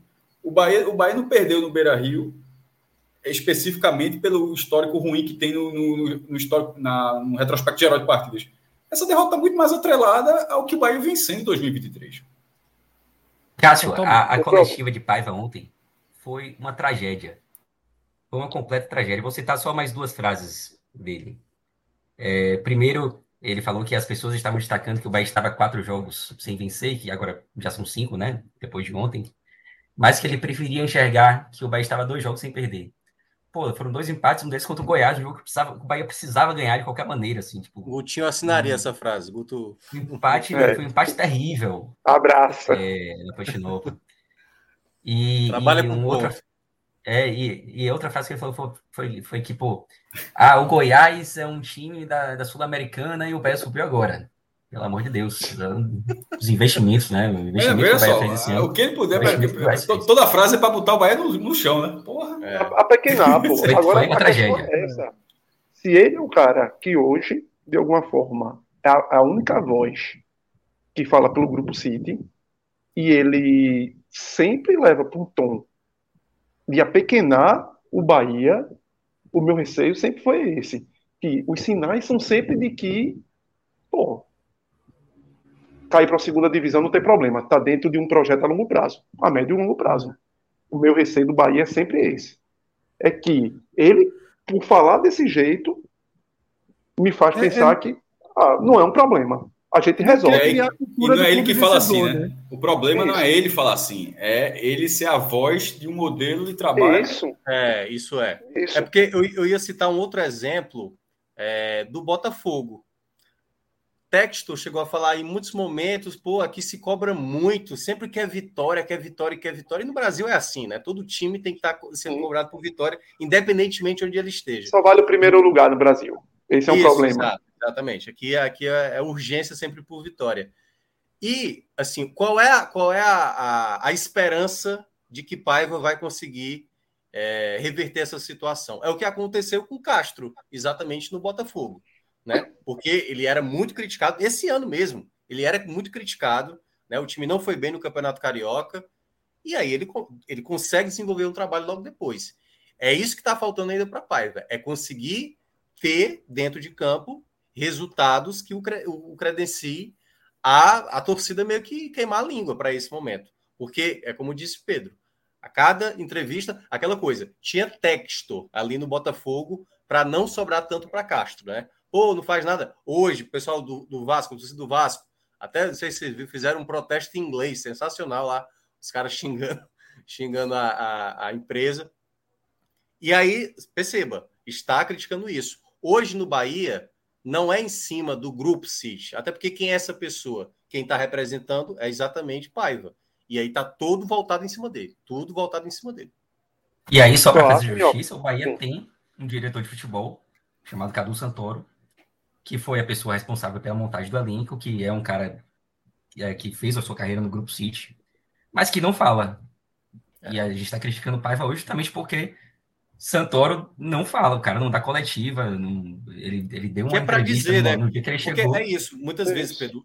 Por exemplo, no ano passado, quando o Fortaleza estava mal, teve muita torcedor do Fortaleza. Cara, já deu, voivoda, obrigado, mas com, contigo não dá.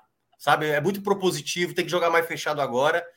E internamente, Fortaleza, cara, a gente vai mudar. A gente vai trazer um novo time. É o Voivoda que vai tirar esse time. Se isso tiver internamente dentro do Bahia, pode ser que o time consiga engrenar. Agora, se tá nessa coisa do, sabe, sem discutir, com esse tipo de justificativa, isso é que pode preocupar o mais para frente. E Voivoda tem um lastro enorme que Paiva não tem, né? Nem, nem isso, isso. Paiva não tem esse lastro Exato. nem pré-Bahia. Não é um treinador, uhum. você diz, opa, trouxemos aqui, tá dando errado, mas esse cara já fez Trazer isso, já fez um, já... É, um técnico com, com respaldo, né? Exatamente. E Paiva, e Paiva, que eu acho que é uma questão até que se diferencia um pouco de Castro, é que Castro minimamente conseguiu mostrar algo no Botafogo do ano passado, nas inconstâncias do Botafogo no ano passado, nas gangorras do Botafogo no ano passado, que você olhava assim, opa, tem algumas coisas. Não conseguia ter uma linha tênue de trabalho, mas você conseguia enxergar algumas coisas. E você vê Renato Paiva agora, você não consegue extrair nada do Bahia. Você vai e vem, puxa para lá, puxa para cá, e você, quando parece que o Bahia vai tentar mostrar algo que. Será que é isso que Paiva quer?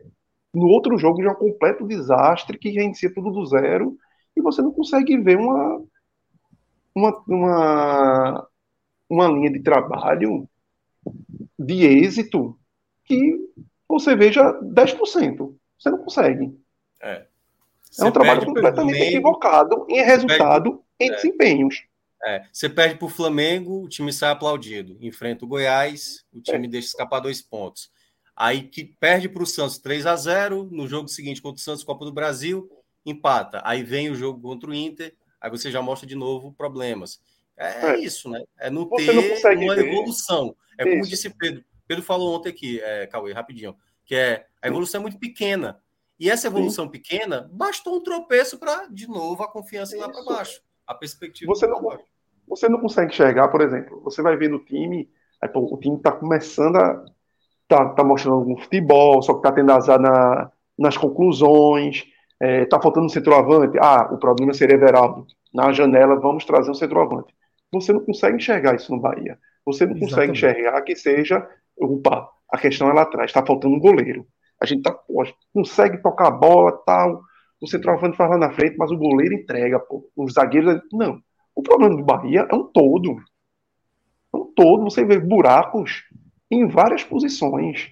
E depois você trazer um caminhão de jogadores, de iniciar com perfil de contratação, e de início de brasileiro, vir para já meio que mudar um pouco, trazendo um, um Vitor Hugo, que talvez é, venha trazer um pouco de de traquejo, de, de experiência ali para o time. Mas agora, para a próxima janela, vem o quê? Vem apostas é. para voltar a botar esses caras de novo no mercado. Vem jogador estilo Vitor Hugo um pouco mais velho, que não seja para ganhar dinheiro, mas para você de alguma forma dar cancha ao time. Você não sabe, porque o próprio sítio não fala. Então a gente não sabe o que, é que vai ser o Bahia. A gente fala de um Bahia que a gente tenta decifrar como tenta decifrar o trabalho, o trabalho de Paiva. Então, o Bahia é um cheque branco que a gente fica aqui só imaginando que, ó, pô, desse cheque branco o dono tem milhões e milhões. O cara pode assinar um checão aí, o cara pode assinar esse checão é. e não dá certo. A sensação que eu tenho é que com Paiva não adianta muito essa mudança de perfil que a gente fala, né? Essa trazer 3, 4, 5 para resolver, não sei se na mão de Paiva teria o destino certo. Ô Pedro, deixa eu fazer uma pergunta para a gente finalizar né, o Bahia nessa semana. Como é que se encaixa hoje o jogo de volta contra o Santos na Copa do Brasil? Porque essa é a parte boa, né? O Bahia foi bem no jogo de ida, né? O empate foi até barato, né? É, é, para o Santos, porque o Bahia poderia ter saído com a vitória, né? Apesar de ter tido aquele gol anulado ali no no, na mais precisa linha do VAR, né? O bom e velho mesma linha, mas enfim, tem que prevalecer o que o VAR determina, né? Se existe um milímetro é um milímetro e assim vai. Mas é a parte boa, né? Aquele Bahia deixou uma boa lembrança que a Série A não tem conseguido preservar. A calma pode virar, pode, pode ser uma bomba relógio em caso de, de eliminação. Como é que a gente encaixa esse jogo de quarta-feira? Hum, não acho que uma eliminação seria uma bomba relógio, não. É... Tem muita gente que defende aquela teoria, né? Que é... em alguns casos é importante você ser eliminado em competições secundárias para focar no que realmente importa, que seria a permanência na Série A. Eu não sou muito desse time, não. Eu acho que você classificar para umas quartas de final da Copa do Brasil é sempre bom. E, como você falou, a, o primeiro jogo foi, foi positivo, o Bahia vai conseguir um bom placar, um placar que dá ao Bahia até o favoritismo é, na, na, disputa contra o Santos. Então, eu acho que a torcida do Bahia vai, vai obviamente, cobrar uma classificação, vai protestar se ela não, se ela não vier, se ela não ocorrer, mas também não vejo assim como uma grande tragédia em termos de ambiente, não. Eu acho que a campanha, as derrotas no Campeonato Brasileiro já são suficientes para deixar, deixar o ambiente um pouco pesado, assim. É, a eliminação da Copa do Brasil, ela teria pelo menos esse lado positivo de um foco maior na Série A e por isso não seria assim uma grandíssima tragédia, até porque a gente sabe que jogando o futebol que o Bahia joga hoje, com o elenco que tem, com o treinador que tem, o Bahia também não vai muito longe nessa Copa do Brasil, muito provavelmente. Seria uma surpresa absurda. O Bahia passar, por exemplo, das quartas de final, como nunca passou na, na sua história. E acho difícil que esse time também passe. É, mas eu acho que em termos de, de ânimo para a torcida, em termos de, de moral até para o elenco, eu acho que uma classificação seria positiva. E eu acho que o Bahia vai, vai, vai tentar buscar ela na quarta. Não, não, não teremos assim um público gigantesco na Fonte Nova, a torcida já já está mais ressabiada, né, com os, com os últimos resultados, o que é natural também.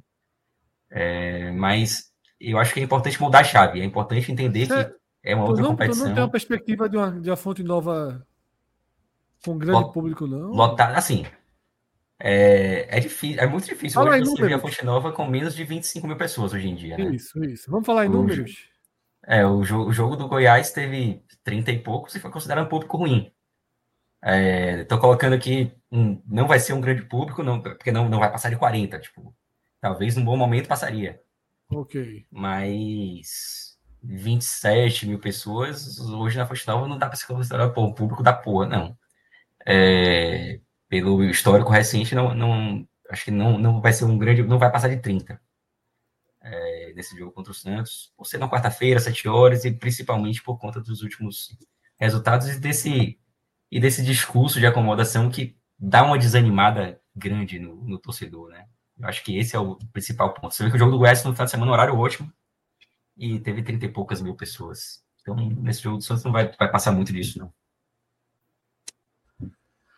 Favorito?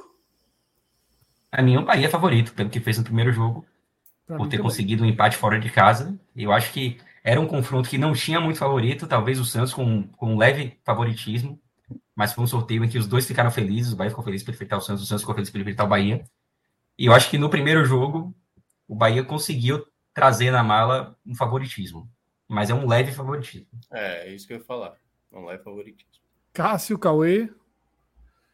Favoritismo, meia É, meia. Era um jogo equilibrado e que o Bahia trouxe um resultado bom. O, o momento do Bahia é turbulento, o do Santos não é uma maravilha, não. Assim, eu acho que o fator. O fator mando de essa campo, para mim, pesa a favor do Bahia. O fator de É. campo pesa a favor do Bahia. Também acho Agora- que a crise não é uma crise devastadora, não. É um. é uma turbulência permanente, digamos assim, mas. Fala, Cauê. Agora, o resultado do primeiro jogo cria uma certa expectativa no torcedor de avançar. Que aí eu acho que uma derrota para o Santos, dependendo da forma, chateia. Foi Pela expectativa que foi gerada. resposta. É. Chate- sa- Sabe por que não, não acho que seria uma grande bomba assim? Porque tomou Não 3x0 derruba do o Santos há, um- há 10 dias atrás. Tom- Tomou um baile assim do Santos. O Santos, assim, o Bahia não viu a cor da bola. E a torcida se lembra disso. Sabe? Hum, Acho que por isso, eu acho que não seria uma grande surpresa, assim. Não seria uma, uma grande catástrofe, como seria em outros cenários. O Bahia trazer um 0x0 do Santos jogando bem e vir para cá e perder. Poderia ser um cenário, uma- um cenário até apocalíptico em algumas situações. Tem, tem, Mas tem nessa específica, eu não acho que seria tão catastrófico assim. tem uma coisa que acontece muito que o Pedro falou também ontem. Às vezes o Bahia não sabe aproveitar o melhor momento do jogo, às vezes.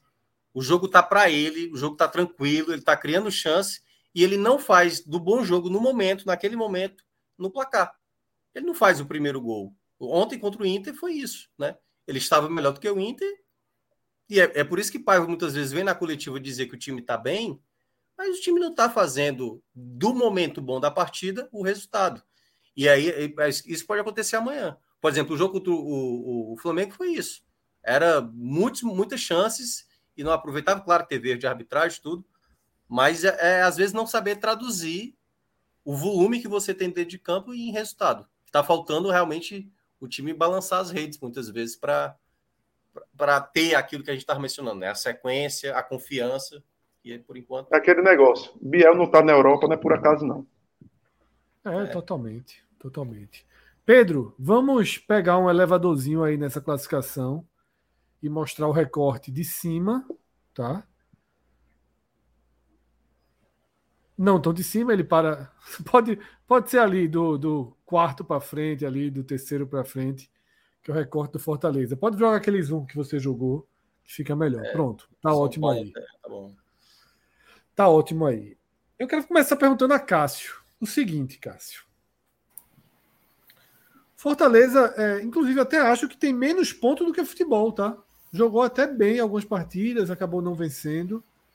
Aproveitou outras, outras curvas do caminho, né? Como o Fluminense incompleto. Mas a pergunta que eu quero fazer, Cássio, nem é sobre esse ano tão diretamente. Se o Fortaleza for para a Libertadores de novo pela Série A, vai existir. A gente vai poder chamar que esse trabalho de voivoda é o melhor já realizado no Nordeste? Porra, bicho, de, de, ele não seria o trabalho com o resultado mais alto, que aí seria o de Evaristo de Macedo. Até se você for até. Porque Evaristo Macedo foi o treinador do Bahia. 87 para o esporte teve dois treinadores, enfim, mas no campeonato de 88 do Bahia foi, foi um técnico. É... O próprio Nelson certo, né? Batista, né? na Copa tô, do Brasil. Tô certo, né, Pedro? Não teve um interino no meio do caminho, não. Essa, essa, não, não, tá certinho. Então, certinho. então, assim, só para dizer assim, o ponto, o ponto alto continuaria sendo esse. O Nelson Batista na Copa do Brasil, mas eu, eu citei o de 88 por ser, por ser um, um, campeonato maior, certo? Para não ter, não ter melindre nem nada. Mas, em termos de regularidade, porra, é óbvio que seria. Aí, por, porque três anos seguidos assim como você falou dos fatores, teria o fator. O do ano passado é uma Libertadores com oitavo lugar. Mas assim, tá, pô, Fortaleza estava lá e foi para foi a Libertadores oitavo lugar. Mas Vitória e Sport, estava na primeira, na primeira divisão, eles não, eles não foram oitavo lugar três anos seguidos. Para de repente dizer, ó, oh, meu. Eu, eu, eu cheguei até essa. O clube do Nordeste então, conseguiu fazer che... um trabalho tão. tão nos pontos corridos, não. Né? No, no, em, outros, é. em outros modelos, sim. Mas, mas não com o mesmo treinador. E a sua pergunta não é o Fortaleza. Por isso eu estou falando, é do treinador. É, no caso de, de Voivoda, de Voivoda, ninguém teria, nenhum outro treinador teria, e nos pontos corridos, nem clube também, nos pontos corridos, nem treinador e nem clube. É, um, uma sequência de resultados como essa na região. Nem mesmo um treinador, de repente, o cara foi, fez uma campanha no esporte, depois foi para o Bahia, depois foi para o Vitória. Não, não, não essa figura não existe como treinador e como clube também não existe. É, para ir para a Libertadores, o Fortaleza seria no mínimo que oitavo lugar de novo. Seria assim, pô, então seria três anos entre, entre os oito dentre, de, e dentre esses, essas três temporadas, seria uma delas sendo quarto lugar. Ainda teria uma semifinal de Copa do Brasil, teria uma quarta final de Copa do Brasil. Tá um pouco difícil essa também, mas que não vai que elimina o Palmeiras. Mas no mínimo já tem as quartas e tem, e tem a semifinal. Isso com esse treinador. Por isso que eu não estou falando de Rogério Senna, falando de, de, de Voivoda. Não tem. Assim, se isso acontecer esse ano, é, no campeonato nacional, com regularidade, seria, sim, o o maior trabalho de, de um treinador da região. Não seria o ponto mais alto, repito, o ponto mais alto seria o de Evaristo Macedo. E aí não tem como ser batido, só se alguém for campeão. só se alguém for campeão. Mas assim, mas de, de, de regularidade, regularidade com sarrafo, porque regularidade é capaz de ser regularidade apanhando todos os anos. Né? Não, sim, tá, tá, porra, regularidade com sarrafo né? aqui. Zona de rebaixamento, busca, com grandes você tem grandes histórias, né? Porque, tipo, ano retrasado foi quarto. Por si só, jogando história. Ano passado é uma, uma retomada no campeonato, que é uma grande história também. Foi... Cauê, queria tua visão, assim. É, é... Volney enlouqueceu aqui, né? Diz que, porra, como é que, porra, esporte e Bahia são campeões nacionais e, e, e como é que Pô, eu faço Tentei explicar, que a galera do escuta para entender é, é foda também, né? É, é não pode assim, pensar com o coração também aí, né? É, existem trabalhos curtos que são espetaculares. Existem Isso. trabalhos de um ano que são espetaculares. Existem trabalhos de seis meses que são espetaculares. Tá? Mas eu e esse a gente, a gente, E esse a gente está considerando que ao final da temporada o Fortaleza estará na Libertadores. Tipo, não é o Fortaleza que é que ao Isso, lá em novembro de 2023. O Fortaleza estará Bahia... pela terceira vez seguida. Pela terceira a vez seguida. Abriu, a gente abriu esse programa falando de pontos corridos, que começou em 2003. São 20 anos. Tá? 20 anos. O Bahia nunca ficou entre os 10, pô. O Bahia é o maior clube da região.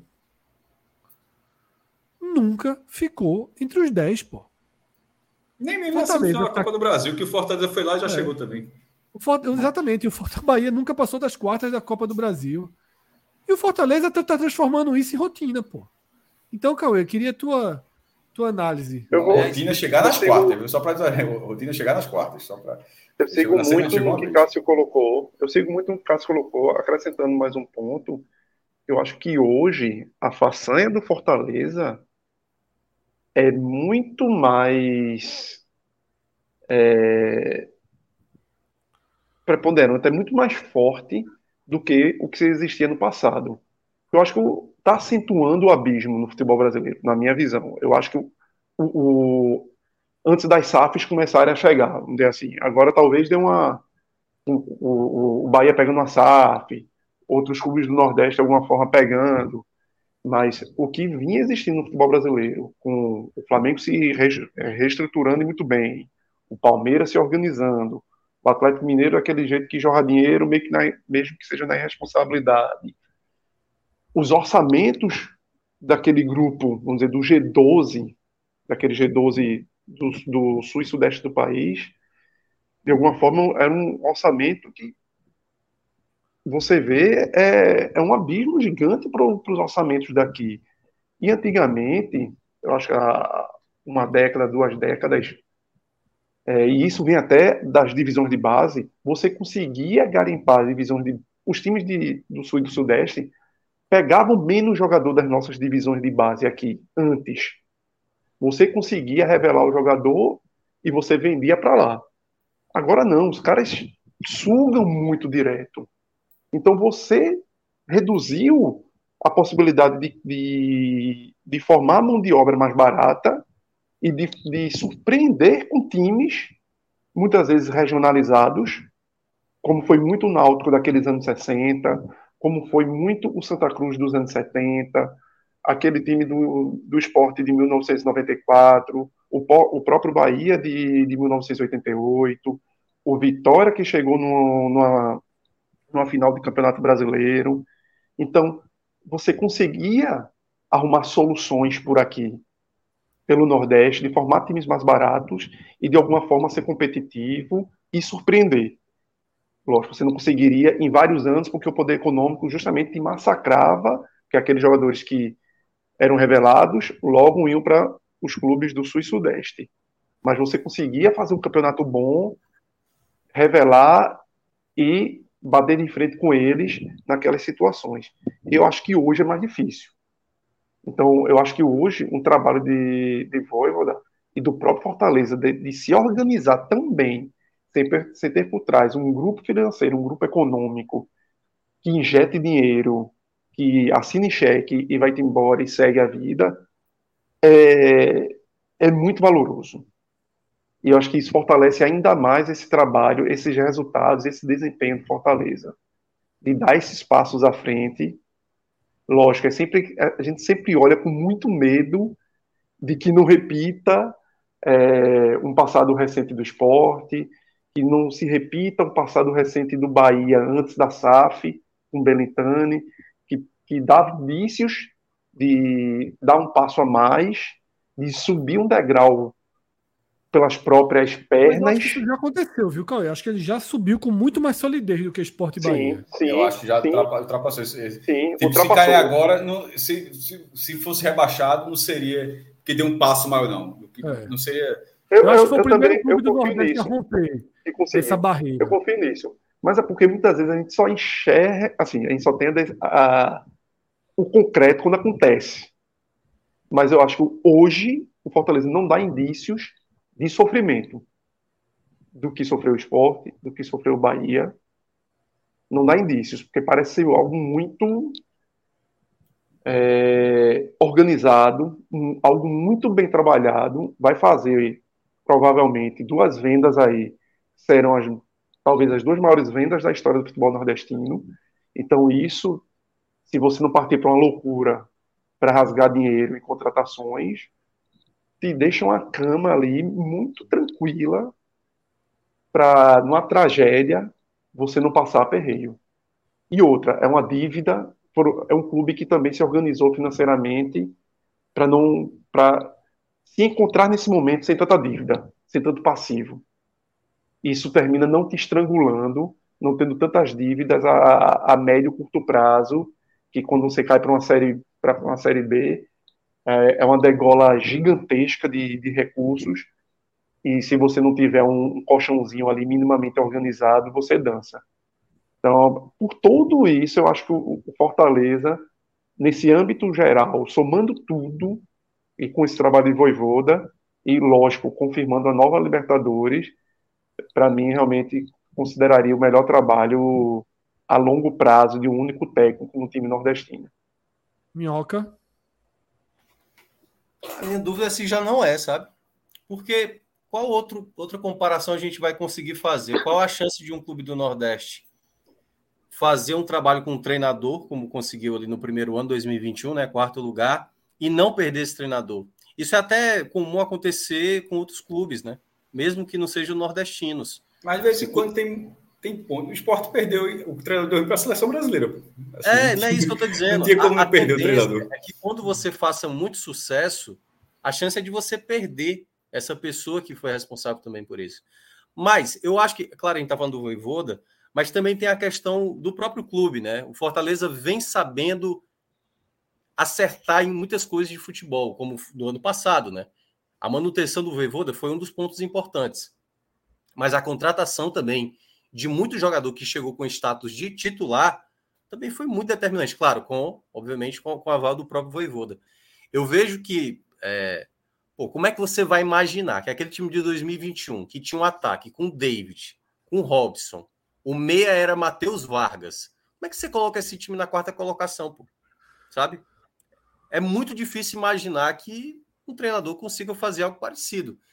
E ele vem a cada ano superando obstáculos. Por exemplo, essa queda que o Fortaleza ficou, né, quatro jogos sem ganhar na Série A, era algo que eu já tá, citava antes. Olha, isso vai pesar. Como deve estar tá pesando para o esporte, né? Assim, a sequência de jogos uma hora pesa, não dá para repetir sempre o time titular. E aí você ter o elenco como o Fortaleza tem um elenco esse ano é fundamental. Mas mesmo assim, tem viagens, né? O Fortaleza teve uma sequência muito pesada, que foi Corinthians, depois São Paulo, depois Grêmio, depois Palmeiras e tudo mais.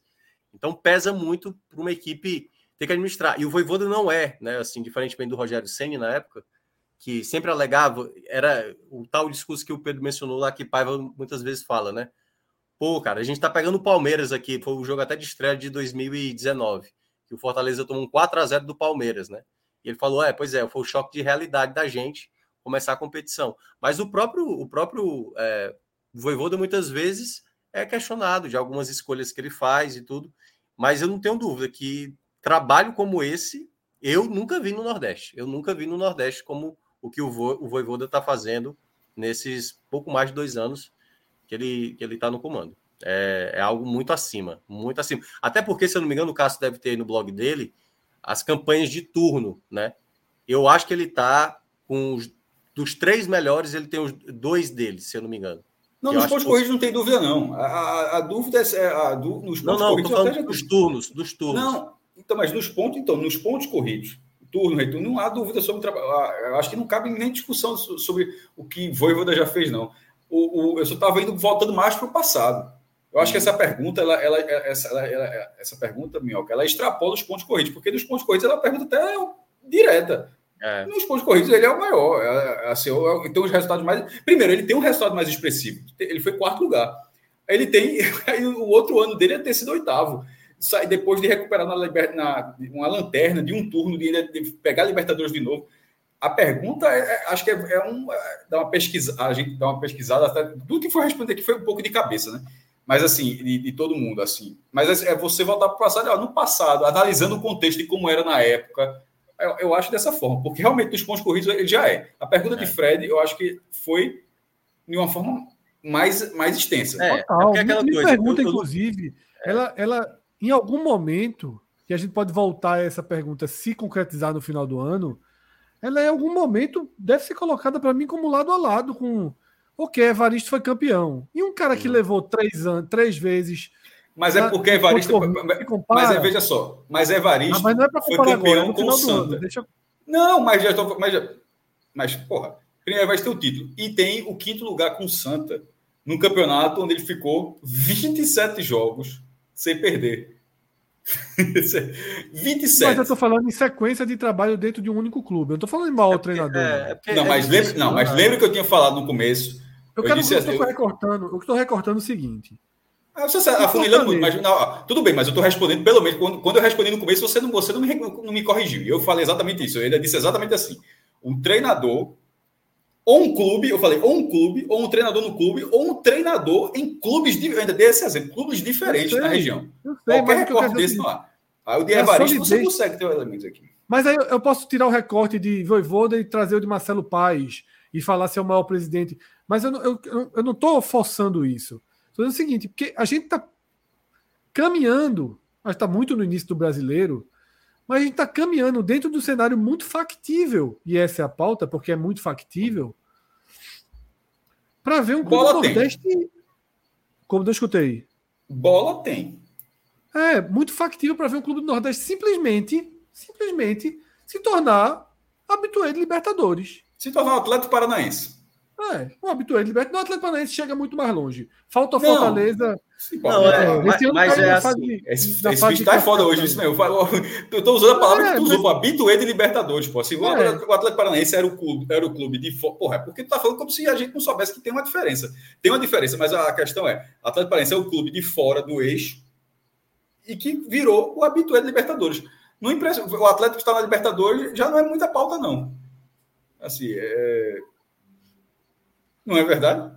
Sim. Sim, não é pauta nenhuma, mas perfeito. Perfeito. É normal, a gente espera. Tá? Já não é mais o, e... o tal jabuti na árvore, né? Como diria. Inclusive, Minhoca, não sei se Pedro quer acrescentar alguma coisa nesse debate, Pedro, se a gente já pode virar para uma coisa mais. Não, é. Eu... E na era moderna não há qualquer dúvida. Tipo, teria... eu, eu acho que, obviamente, Evaristo é um técnico tem uma história muito maior que a de Vaivoda, isso para mim é. Como jogador mas, é diferente. É, é. não está nem em debate, mas considerando a era moderna do futebol, o trabalho de Vaivoda é de longe o maior, o de maior longe maior. do Nordeste. Já é, independentemente dessa temporada. É. Sem dúvida. Mas, Minhoca, girando a chave para a questão do hum. brasileiro, tá? O Fortaleza hoje é um nono, joga um bom futebol. Desce um pouquinho, Pedro, essa, essa, só mais um pouquinho, essa classificação. A gente olha para baixo e não acha grandes desafiadores, digamos assim. Talvez o próprio Atlético Paranaense que a gente falou, o Inter pode, numa, pode remontar. Mas o Fortaleza, a tendência, desde que a gente projetou, inclusive, e está se comprovando, é de de novo jogar nessa região né, da classificação. Talvez até um pouquinho acima, porque joga, tá jogando muito bem nesse momento da temporada, né? É, assim, às vezes o que pode chocar para o Fortaleza, como aconteceu, né? Como eu estava citando em é, começo de maio, eu falei, pô, esse começo de maio vai pesar para o Fortaleza, né? Vai ter uma viagem, né? São Paulo, Fortaleza, Rio Grande do Sul, depois vai para jogar contra o Palmeiras. O sorteio foi muito ingrato da Copa do Brasil, mas como agora, né? A gente vai ter a pausa para a data FIFA. O Fortaleza deve né, assim, se confirmar de fato a eliminação da Copa do Brasil, vai dividir basicamente o foco com Série A. O mês de, de julho do Fortaleza vão ser quatro jogos. Para uma equipe que vai para o terceiro mês, esse, esse mês de maio, é o terceiro mês que o Fortaleza tem nove jogos no mês. Assim, Fortaleza já está com 30 jogos sequenciais jogando meio e final de semana. Fortaleza não tem sete dias de descanso desde fevereiro, entendeu? Então é a equipe que mais viaja no Brasil, é a equipe que mais joga. Então isso pesa, em um momento pesa. Então muitas vezes eu vi gente falar que, e torcedores também, que viram quando o time ganhou do Fluminense, então o pessoal já estava, pô, vamos brigar de novo com o G4. E eu não acho que seja assim tão simples. Não à toa, eu fui um dos que votou no nosso guia que o Fortaleza eu não colocaria como aquele G6, que eu garantido. Eu acho que ele briga, mas eu acho que é uma situação um pouquinho mais abaixo por conta também das outras competições. Mas mesmo assim, Fred, por exemplo, pegou o Vasco, os dois gols saíram na reta final, entendeu? Não é que não é que o Fortaleza, assim, no Brasil, se você for olhar, qual o time que sobra? Até um tempo atrás era o Fluminense, que está quatro jogos agora, quatro jogos sem ganhar. Então a gente não tem, até porque o calendário é muito, muito pesado. Nem todo mundo tem peça de reposição à altura. E o Fortaleza, eu acho que tem um elenco bem equilibrado, mas bastou perder, por exemplo, Pacheco, teve um momento que perdeu Galhardo, Moisés, Luceiro. O time deu uma leve patinada. Às vezes não dá para contar com Guilherme sendo o jogador que resolve a partida, entendeu? Ele é um jogador interessante, mas não vai resolver a partida como Moisés decide. E nisso que o próprio Cauê mencionou, essas duas vendas que estão previstas aí para acontecer, que é perder possivelmente Hércules e Moisés, como vai ser essa segunda janela do Fortaleza? Diferentemente do passado, dinheiro vai ter. É, não, dinheiro vai ter. Dinheiro vai ter. Agora é tentar convencer atletas de um alto nível para você, obviamente, substituir peças importantes como Hércules e, no caso, Moisés, se assim acontecer. Então, o Fortaleza já mostrou em diversos momentos que soube lidar com situações diferentes. Mas eu vejo que o Fortaleza vai figurar nessa parte que eu imaginava. Né? Meio de tabela, um pouquinho para baixo, um pouquinho para cima, e se depender do contexto de um calendário mais folgado, né? Porque é, tem essa questão da Sul-Americana, que é isso que pode atrapalhar o Fortaleza, na, digamos, com foco na Série A. Por exemplo, você vai ter um jogo de oitava de final de Sul-Americana, e se esse jogo for, por exemplo, contra o Cerro Portenho, né? O Cerro Portenho até está correndo risco, que foi que eliminou o Fortaleza, por exemplo, na, na própria pré-Libertadores, que, que, é a Libertadores, mas enfim, aquela fase antes da fase de grupos. Então, depende do contexto do que for acontecendo, né? Quando você for enfrentar o River Plate, pode ir para a Sul-Americana, por exemplo, que é a atual líder do Campeonato Argentino. Então, depende muito do que vai ser os próximos meses, o que vai desenhar de saídas de jogadores, quais serão essas chegadas e, obviamente, o que tem pela frente em termos de campeonato, que no caso é a Sul-Americana, que ele deve ali dividir a atenção. O pessoal no chat está fazendo um, um debate histórico de quem é o maior clube do Nordeste, quais são os maiores clubes do Nordeste, e nós é. jamais vamos abrir esse debate aqui nessa segunda-feira. Talvez em algum momento desse ano a gente faça. A gente fez uma vez, foi uma confusão. Eu acho não, tá... não, mas veja só. É, é fizeram duas tá vezes. Discutir... O que está se discutindo no chat ainda não tem muita discussão, não. Tá... É, mas assim, gente... talvez no final do ano a gente faça aquele mesmo que a gente fez no formato podcast. Convocações, público em estádio, estrutura. A gente vai pontuando cada coisa. Só para levar crítica, só para levar crítica. Não, demais. Teve um cara, que, um cara que chorou, pô. Teve um que chorou, pô. O cara chorou de raiva. Porque, detalhe, era objetivo o critério, só que era um debate quase objetivo, né? É, só porque que, tem assim, os pesos, né? Tem um peso é, de cada é. E, e aí o pessoal pesos, discute, né? pô, tá então dando muito peso para isso, né? Isso é, não é para ser tão considerado. Então, daqui para o final do ano, no final, no final do ano, quando acabar essa temporada, a gente pode sentar, fazer uma redistribuição dos pesos, fazer as listas de novo e ver se a gente chega em algum lugar. Mas, por enquanto, a gente não, não mergulha nesse debate, não. Tem uma pergunta só, muito boa. Vou, ficar... vou uma pergunta assim: se o Fortaleza ganhar a Sul-Americana. É, ele, foi a ele, pergunta que a Kaká fez. Ele, ele fura o primeiro ou o segundo lugar? Não. Não. Também acho não. que não. Mas fura o terceiro, com certeza. Com tranquilidade. Com é. muita tranquilidade. Fura o terceiro, com certeza. Pedro falar, Pedro falar nessa. Né, da maneira lisa que ele falou assim. Nossa Senhora. Zero, zero, viu? Influência aí. Minhoca. Seu pai. Copa do Brasil. Copa do Brasil. Formalidade, né? Vai força máxima? Vai lutar? Estão acreditando. Eu não sei. Não, eu acho que dificilmente o Voivoda repete a mesma formação. Ele entrou com força máxima contra o Vasco. Então não acho que ele vai repetir esse duelo. E eu acho que assim, ele tem que ser bem frio nesse momento. O Voivoda geralmente ele não é de poupar tanto não. Como Fortaleza vai para o terceiro jogo seguido em casa e joga contra o Bahia também em casa, né? Pode ser que ele dê uma mesclada. Não acho que vai ser totalmente time reserva. Acho que ele vai dar uma mesclada ali, alguns titulares e tal. Porque também muita gente. O jogo do Bahia é o mais importante, né? Assim, o jogo do, do Palmeiras, curiosamente, aconteceu isso em 2016, né? Eu até falei aqui com o Luca também no sábado, em que o Fortaleza tinha tomado de 3 a 0 do Inter. O Fortaleza estava na Série C. Foi naquele ano que o Marquinhos Santos largou o Fortaleza antes do jogo, que ia valer o acesso, né? Ele largou na última rodada da fase de grupos decidiu ir para o. Acho que foi para o América Mineiro, se eu não me engano.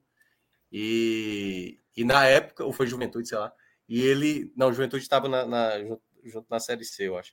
E na época, é, ele enfrentou o Internacional, acho que era as quartas de final, perdeu por 3 a 0 e aí no jogo da volta, com cinco minutos, o Fortaleza abre o placar.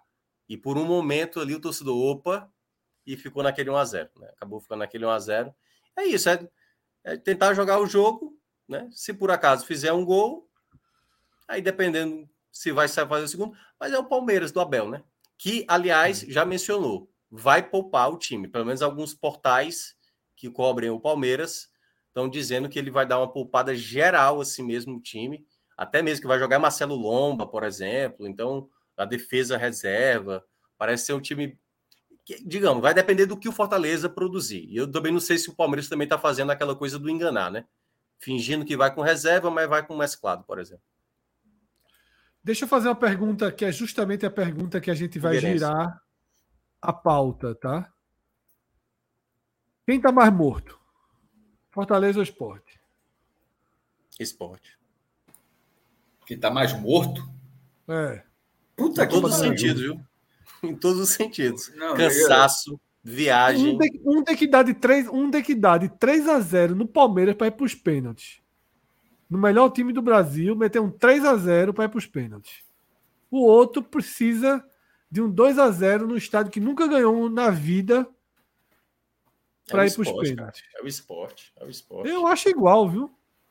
Eu acho Fortaleza muito morto. Que ilusão foi essa que se criou? Não, veja só. 3 a 0 veja só. É, a, eu acho, se buscar, eu acho que o Palmeiras não perde 3 a 0 há muitos anos. Não, não, tudo bem, mas, mas eu acho mais fácil o Fortaleza de, é, meio que ganhar o jogo do que o. Não, ganhar o, jogo, ganhar não. O jogo, ganhar o jogo, foda, não. O foda é ele. O foda é ele antes de ter, de ter respondido, ele já está destruindo a própria pergunta que ele fez. Você nem, nem respondeu. E ele está tá dizendo. Meu irmão, veja só, da pergunta que você fez, eu acho que os dois estão mortos. Sim. A sua pergunta é quem está mais morto. Tem mais morto, isso. Tipo, tem, tem, tem um. É porque é foda, né? Essa até meio macabra, né? Mas um, tem um que tá, que tá no ML e outro já foi sepultado, assim. É mais assim, mas morto, acho que os dois estão. Estão, muito. É. Sem dúvida nenhuma, os dois estão igualdinhos, estão igualdinhos. Agora, veja só, é, se alguém se assim, classifica, se alguém, mesmo, se alguém se classificar, veja só, se alguém se classificar, é o início. Pode até pegar no YouTube, acho que não vou derrubar a gente, não se, se o Fortaleza ou o Sport, qualquer um dos dois, se classificar, o que vai, o que vai acontecer é a cena que abre o filme Sexta-feira 13, parte 6. Não, antes que não sei se vai conseguir achar no YouTube, veja só, é exatamente aquilo. Depois eu explico o contexto. É o início do filme Sexta-feira Pronto. É aquilo que é, é, é, o que vai acontecer se um dos dois avançar. É o que assim, a mãozinha. É... Não. J Jason está morto. Aí dois caras, para certificar que Jesus está morto, eles vão no cemitério, abrem o caixão, olham que Jesus está morto. Aí um cara ainda dá uma pá, joga um negócio ainda para provar que está morto, ainda mata, mata o cara de novo. Nesse momento, cai um raio e o raio acorda Jesus. Aí ele levanta, mata os dois caras e segue a vida. Pronto. É, ele está morto e alguém vai reviver. E, e, é exatamente isso que aconteceu. O Palmeiras tem que reviver o, o Palmeiras tem que reviver o Fortaleza e o São Paulo tem que tem que rever muito o esporte. Só quem é, deixa isso aí, é, só quem deixa isso aí é o tio. E já está começando a deixar de ser painho. É o tio agora. Tá... Os dois Pedro, estão mais mortos do que Jason, assim. É, Só Pedro que... Editor, no caso. Abre o Beto Nacional aí para a gente ver as cotações desse dessa Aliás, Copa do Brasil aí. Perdeu dinheiro danado ali, negócio de o Sampaio não vence fora. Pois foi, é, foi, abriu, eu, eu quero saber quanto está a odd do 03. Já tem hoje. É, Tomara que não. Tá... Tomara que não. Copa do Brasil, Pedro. Tomara que não, para a gente poupar esses 10 reais. Não, é 10 reais. Eu só quero, eu quero saber se a odd está. Pronto, pode ser aí. Ali... Ontem não estava disponível. Será que hoje está? Ali, São Paulo e Esporte. São Paulo Esporte, clica logo lá dentro. Tem, tem que clicar para ver se aparece o resultado. O pior é que baixou a odd do esporte, era 6 e Opa, já tem, tá vamos lá. Vamos lá, 0,3. É, reais. É, é, o placar, o placar é exato. Ele não esquece, não, Pedro. Ele tá desde ontem que ele fez essa aposta. Bora lá. Não, não adianta, é. não, adianta, não adianta fingir que eu não tô escutando, quem tá me escutando, não. É, é, pronto, vamos pro zero. pode descer, Ei, pode descer. Placar exato, placar exato. Anderson vai poupar, Fred? Aí, placar exato, 0,3. Ali, 100 para 1. Pronto, 10 pontos. Olha, pode, não, tem, falar, não tem perreiro, não, é Vera. Pode estar 10, 10, 10 Bota 20, bota 10 mil aí nessa não, não, não, não, não, não, não, não, não. Aí, aí é fora. Aí, veja só, quando eu falo, eu fiz uma aposta 10 conto na honestidade. Aí, Fred, Fred, é porque tu sempre já quer subir um negócio assim, porra. Então bota 12. Confirma, 12. Confirma. 12. 12, pronto. Deixa eu botar doisinho nessa confusão aí. Pronto. Pô, 12 de conto você toma três cervejas, porra. Bora 0 botar 3, agora- pronto. 4x0 Fortaleza que Minhoca acredita. Bora lá. Nos mesmos, os não mesmos 12 falei reais. isso Os, não, pô. os mesmos Eu 12 falei que é reais. mais fácil o Fortaleza 12 reais, ganhar o 12 jogo reais. do que Se alguém reverter, a gente tá o rico. esporte ganhar o jogo lá, pô. É 4x0. 77 para 1. Olha aí, Minhoca. Perceba- Aí tá pagando menos.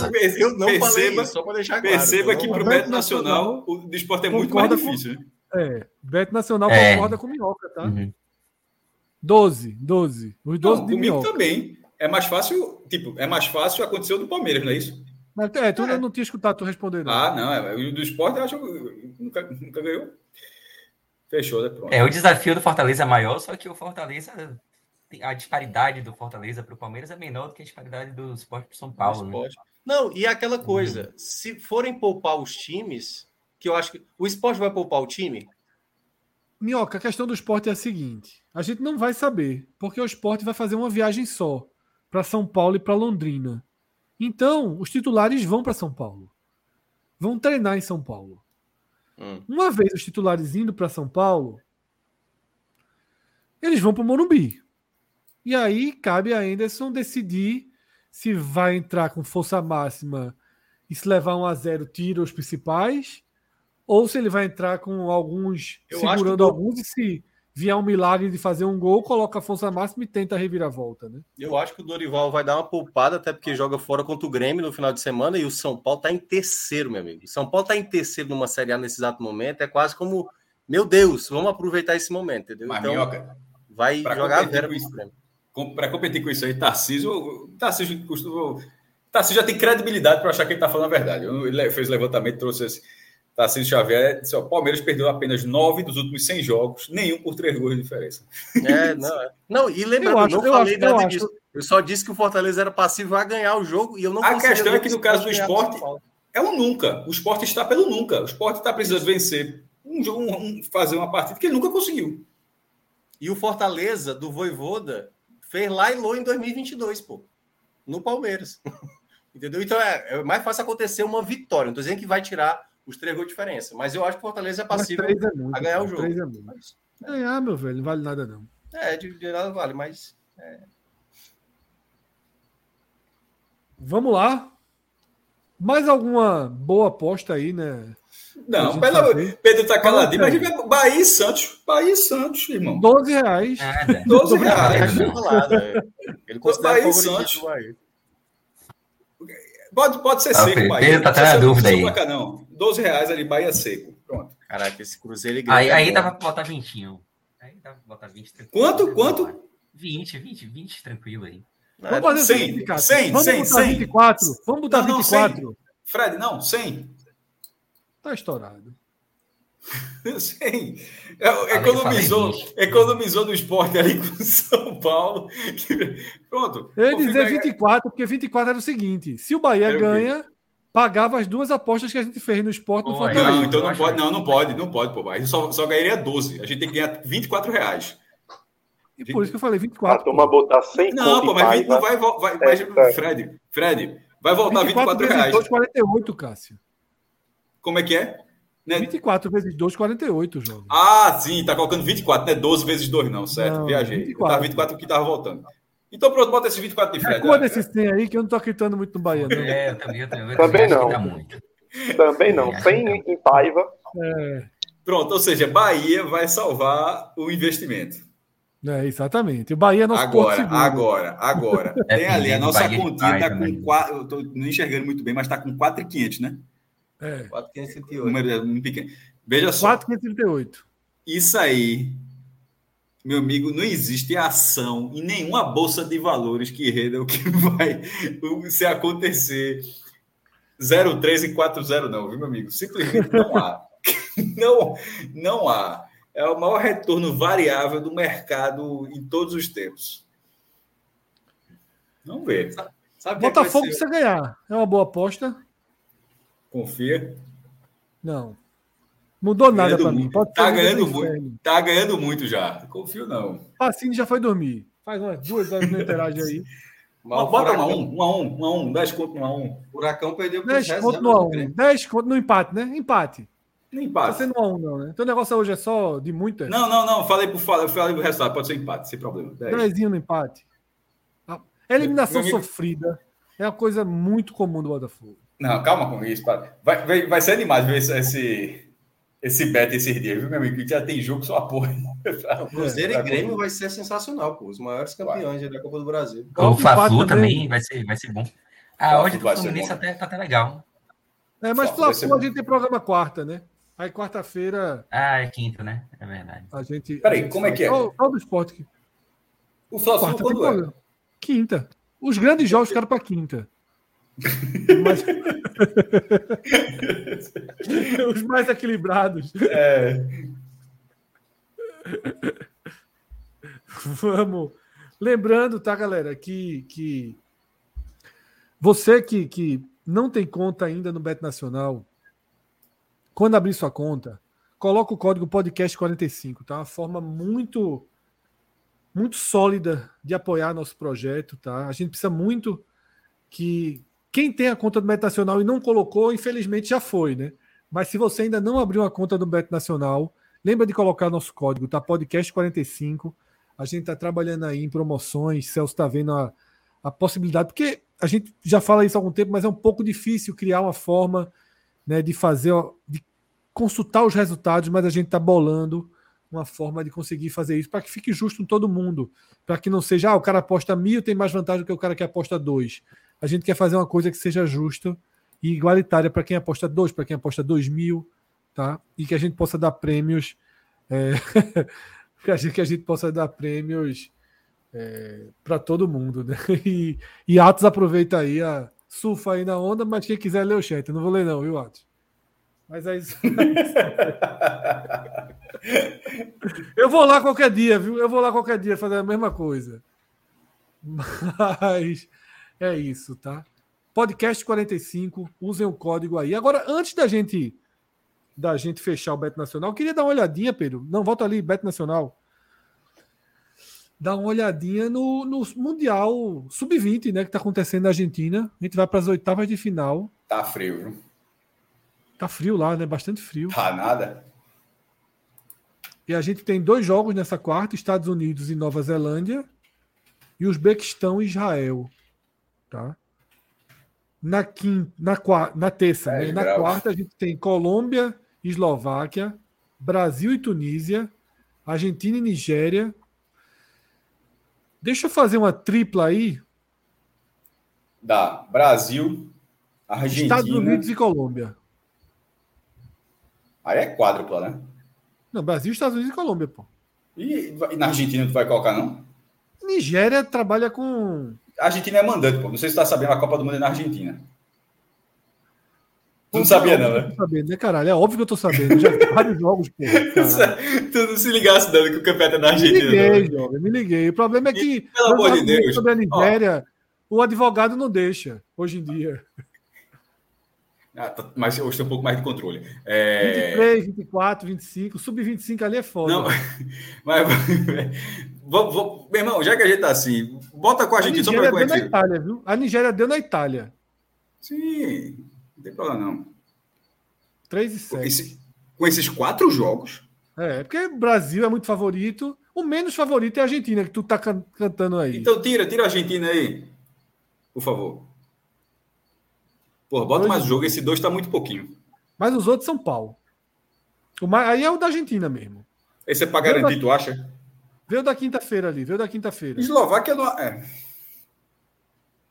Quadro, Não, não. Coreia. É, o garantido basicamente é isso aí mesmo. É. O garantido é isso aí. O mais perto disso é a Argentina. Solta essa onça aí, por favor. ne- nessa Solta a onça, solta a onça. Deixa eu dizer aqui, todo mundo bate na Itália. O Brasil perdeu da Itália, pô. 3x2.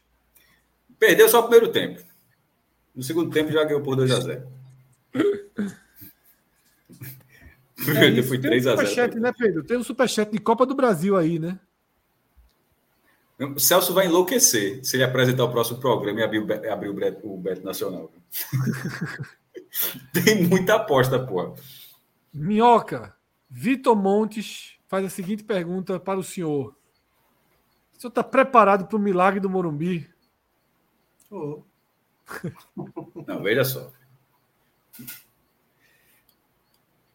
Tu trocava um dedo, Fred? Não, porra. Eu tô fazendo a pergunta pra galera entender. O Lucas Fittipaldi fez essa pergunta no grupo. Chegou assim disse: Alguém trocava um pedacinho do dedo? Ele falou um pedaço do corpo, pô. Um Não, é falou do dedo, depois pedacinho do dedo. Não, deixa eu ver aqui, deixa eu ver aqui. Eu acho que tem. Eu- eu- veja se não tem. Não, mas Vocês só por esse trocavam o quê? trocava- Não, você falou isso. Vocês trocavam o quê pela classificação? Um pedaço do corpo, porra. Pode ser uma parte do corpo. Ele não diz que é o dedinho, não. Ah, é vai, o bandinho porra. da orelha. Dedinho. Dedinho. Só por um jogo de classificação eu não faria isso, não. Pelo um Eu título. também não. Também não. Poderia- Pô, por nada, bicho. Pra, pra Deus. ser eliminado nas Olha quartas. só, por nada. O esporte que, vai, o esporte que joga em bola, pô. Pelo amor de Deus. É, tem, tem umas coisas ou outras que pode botar, assim, um pedacinho da orelha. É, pô. Holyfield não. Eu aí, tô em, em jogo de oitavas. Que loucura, pô. É, é- você dá um uma da e manhã, o podcast tem condição nenhuma de ser gravado uma da manhã. né? Agora, Fred, Fred falou da orelha aí, vocês preferem dar um pedaço do dedo ou da orelha? Aí eu fiquei. Da orelha. Entre Da um orelha. pedaço da orelha, o cara usa a orelha pra O nada. pô. dedinho. Uma saliênciazinha da orelha p- p- pela classificaçãozinha. É, não, não a pergunta não é essa, não. A pergunta não é mais essa, não. A pergunta é: seja qual for o contexto da vida, um pedacinho do dedo, um pedacinho da orelha, um pedacinho da orelha, pô. Da orelha. Eu não Ah, sei, não, porra. Não, sim. É, Qual o contexto da vida? sim, é. Para é, alguns até diminui. pô. Tortura, você Até é resolver a tortura pelo amor de Deus, pô, conversa de doido, não, cara. Lembra que antigamente era no sequestro, né? Sequestra a turma tirava um pedaço da orelha. Sequência de uma torava a orelha, né? Estourava a orelha. Meu amigo, é. Eu tenho apreço pela, pela orelha, cara. Não sei se eu. Eu acho que ia sobrar pro dedo aqui. É, eu fico na dúvida. Caio, Caio Cortes aqui nesse momento, se ele quiser fuleirar com a gente, ele fuleira bonitinho, viu? Caio, você tá de folga nesse momento. Vai tomar uma aguinha, Caio. Meu Vai tomar uma aguinha. esse corte tá foda, viu? Corte aonde, Cássio? Na orelha ou no dedo? Cara, sai- isso tudo começou para classificar no Morumbi. E foi uma pergunta tua, só lembrando. Três pontos em Londrina ou classificação no Morumbi? Aí é classificação do Morumbi. Aí é classificação do Morumbi. Diverte mais. Pô, o jogo é em Londrina, pô. Dá pra Agora, fazer sem. domingo, o cara fica muito puto, viu? Veja só. Classifica no Morumbi. Domingo, 1x0 Londrina. O cara vai dormir domingo. Não tem domingo maior que Jesus. Não, não. Aí só se o cara for inocente. Se o esporte, se, se, o esporte operar esse milagre e perder de 1 a 0 de Londrina, só um inocente não vai achar que não vai olhar para cima e dizer, eu entendi, viu? Eu entendi. Eu entendi. Eu entendi. Aí, veja, o cara tem que ser inteligente. O cara sabe assim, ó, eu, eu entendi que, que era um, um, um ou outro. Pô, não dá para ficar Cauê. chateado, não, pô. Não, aí fazer Calma aí. isso com o Londrina é fácil. Seria é, legal fazer no jogo do Criciúma. Três contra o Criciúma fora. Ou... Entendeu? Não, aí é... Quando o esporte ganhou a É, Copa do bem Brasil, quando o esporte ganhou a Copa do Brasil, o jogo seguinte, contra o Figueirense, eu nunca esqueci que a zaga do esporte terminou o jogo capotando e levando o gol do Figueirense. Pô. Só depois procura aí no YouTube o gol que o esporte levou do Figueirense esse jogo. O, o jurídico impede de falar. A condição que o esporte estava nesse jogo era irrisória. pô. Cauê, falando sério, tá? A gente começa o assunto Série B, começa o assunto do esporte pela Copa do Brasil. É sempre, é sempre começa na reserva. A Série B é foda. É. Não tem seriedade, não. Mas pela Copa do Brasil. Seriedade termina a Série A. Série B é foda. Dentro do contexto, dentro do contexto de que os titulares já estarão lá, tá? É o contexto real. Sim. Os titulares vão viajar, vão pegar o avião, vão treinar. Força máxima, força controlada. Controlada. O que, é que Anderson deve fazer? Eu ia de controlada. Quem tiver condição e não tiver perto de um limite de estourar, eu botaria. Love botaria. saiu do jogo com aquele gelo de contenção, né? Lembra? Todo mundo viu ele caminhando ali, Sim. coxa, Mas joelho, aí tem que ver, porque às vezes já é o tratamento de sempre, né? pós-jogo, de sempre. Carro Aí, velho. Porque né? chama atenção, porque saiu. É, o cara, quando sai, nunca sai, né? Nunca sai. É. Aí quando sai, você vê que botou. Eu, sinceramente, eu, eu avaliaria quem tem condição. Quem está próximo Ah, o cara tá 20% de estourar algo, ó, segura. Esse aqui tá zerado. Pronto, Thierry, Thierry. Não volta. Volta. Não volta. Com certeza não, não, não volta. Acho Não que não vai nem para Londrina Não também, viu? Pronto. O Não deve nem vai para Londrina? Thierry. E outra, Fred, também tem que ver é, as avaliações, quem é o banco, né? Porque pronto, vamos lateral esquerda. Se não for Filipinho, vai o menino. Não, Filipinho vai. Ah, Filipinho vai. avaliar. Filipinho vai. Aí, Vamos aí lá, é Filipinho vai. você precisa A gente, avaliar. tá falando, a gente tá falando de Jorginho, a gente tá Pronto. falando de Aí você Love, tem que ver nas peças. de Pronto, Juba. e se Thierry não vai, Sabino tem que ir. Aí você vai ver quem vai com Sabino. Vai Chico, vai o outro. Eduardo voltou agora. Vai Eduardo, Tem que ir, tem que ir. não tem outro lateral porque Everton está se recuperando. Então vai Eduardo. Vai Eduardo, sabendo que talvez ali no, no intervalo seja uma das substituições. Talvez Everton Fabinho. Londrina, se ele puder viajar, né? Isso, Seja guarda Everton pro Londrina, né? Pro Londrina. Aí vamos lá, volante. Fabinho entra tá. Ronaldo e um. Entra Ronaldo e um menino, porque Fabinho já não iria, Fábio, né? já estava com Fábio, problema né? do, da lesão. Fábio, que jogou bem, que entrou bem. Então vai com Fábio e Ronaldo.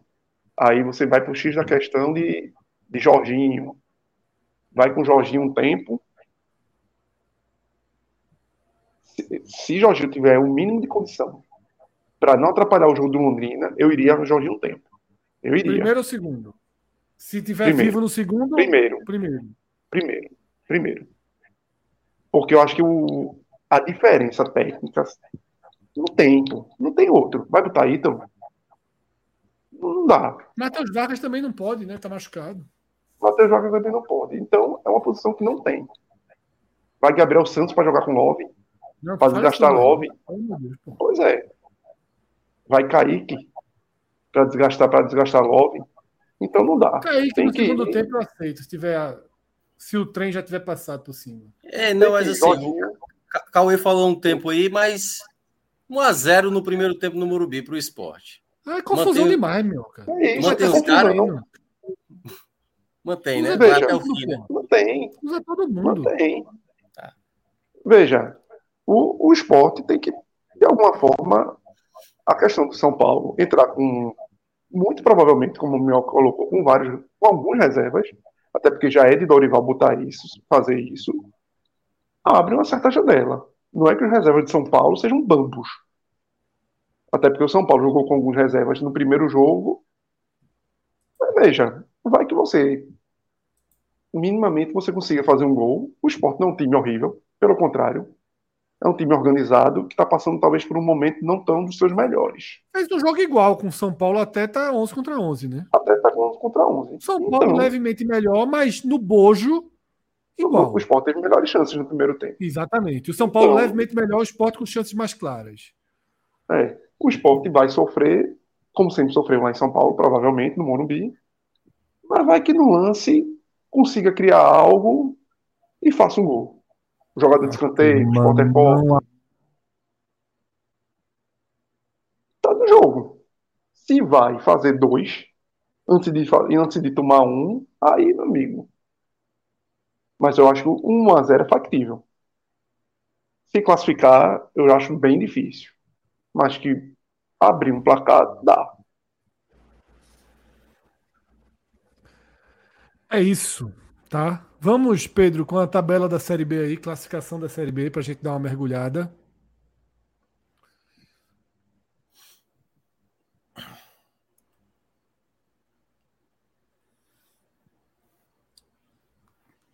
Tá aí, né? É...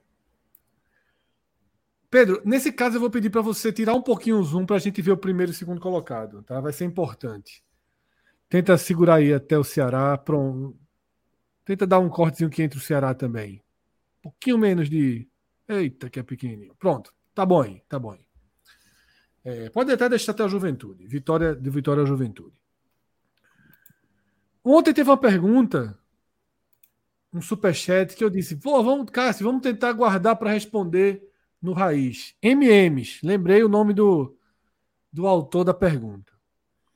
Ele falou muito em que, olhando essa classificação, você vê seis clubes que são os verdadeiros candidatos ao acesso. Cássio fez um comentário né, falando muito que não seriam os seis primeiros, naturalmente não são, porque o sétimo, o nono e o décimo são potenciais né, candidatos ao acesso. Mas a pergunta que eu faço, Cauê, você que tem visto muitos jogos da Série B, tá? É... A pergunta que eu faço é a seguinte: claro que existem elementos inesperados Hum. no G4 e no entorno. Ninguém, ninguém, em sã consciência, diria que depois de nove rodadas a gente teria Vitória, Novo Horizontino e Vila Nova nas três primeiras posições. Talvez a gente imaginasse o Mirassol por ali, talvez. O Botafogo, talvez. Tá? Do que você viu? Do que você viu? Quem tem futebol? Quem mostrou alguma coisa para a gente imaginar que quando tiver tiverem 18 rodadas, né, ou 19, que é o fim do primeiro turno, vai continuar em cima, vai seguir de fato disputando uma vaga de acesso e não apenas um recorte. Que pode ser que a gente esteja vendo apenas um recorte nesse momento. A gente sempre destaca, foi falado na semana passada, né? Você trouxe. O Vila Nova teve quatro jogos com um ou dois homens a mais. Né? Exato. Na normalidade já apanhou da ponte.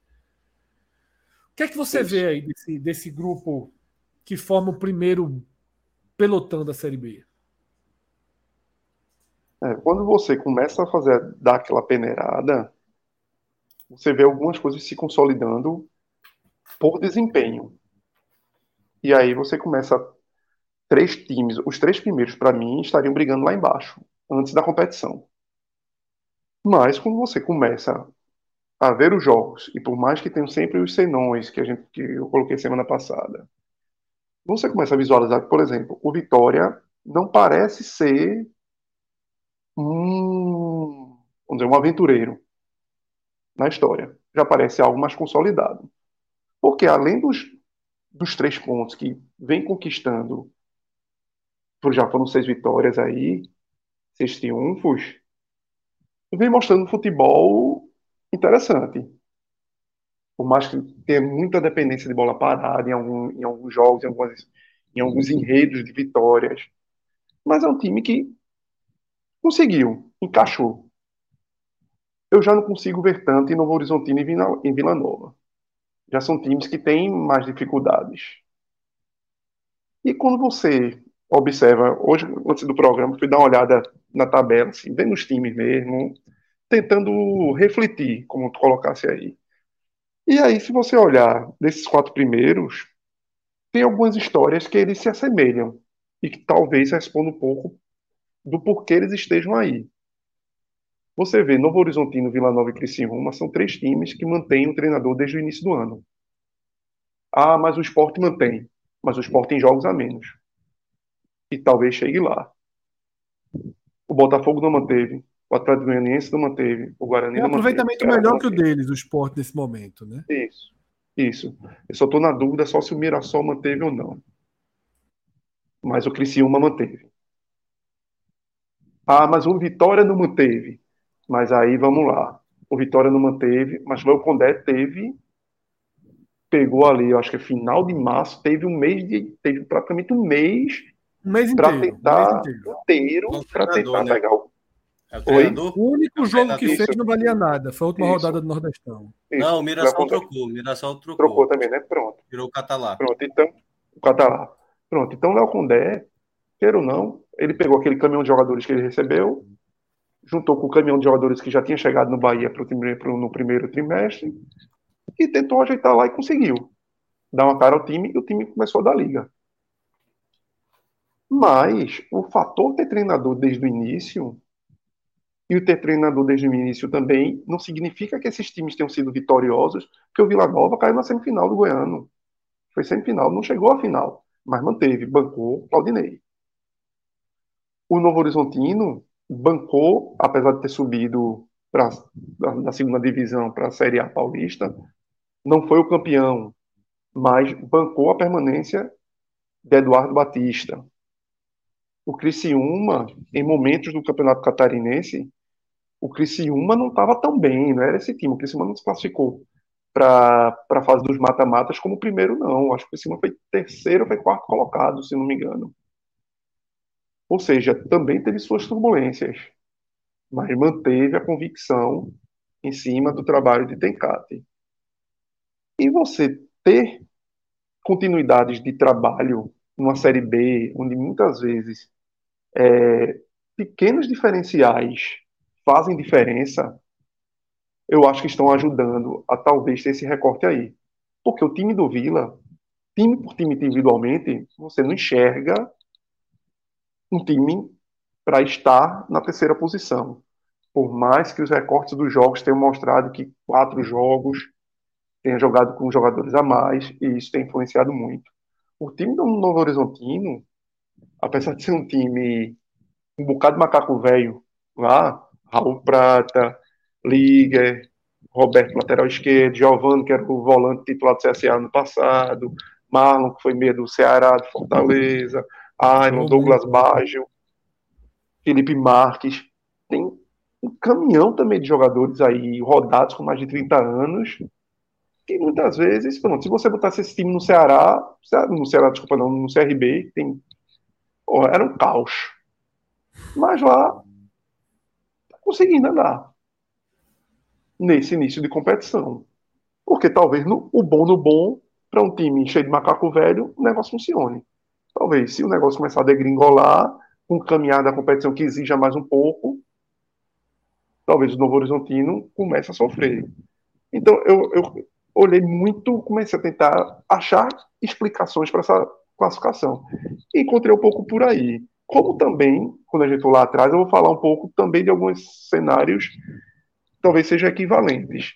E aí, o Atlético Goianiense o Ceará, talvez as escolhas de perfil de treinadores. É, esses aí resolveram complicar a caminhada, né? Resolveram complicar a caminhada.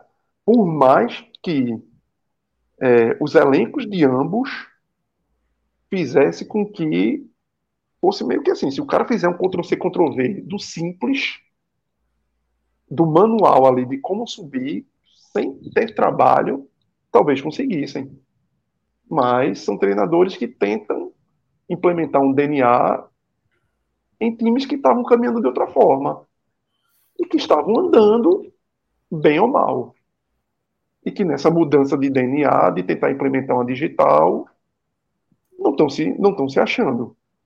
Treinadores que não vinham com trabalhos a curto prazo significantes de resultados, de, de carreiras. Você não olha os, os trabalhos de Alberto Valentino nos últimos anos e diz, pô, é um grande treinador, o Atlético Goianiense contratou um treinador para subir, que vai fazer um diferencial. O Ceará pegou Barroca e contratou um treinador que vai ser o diferencial para ele subir. Não fez.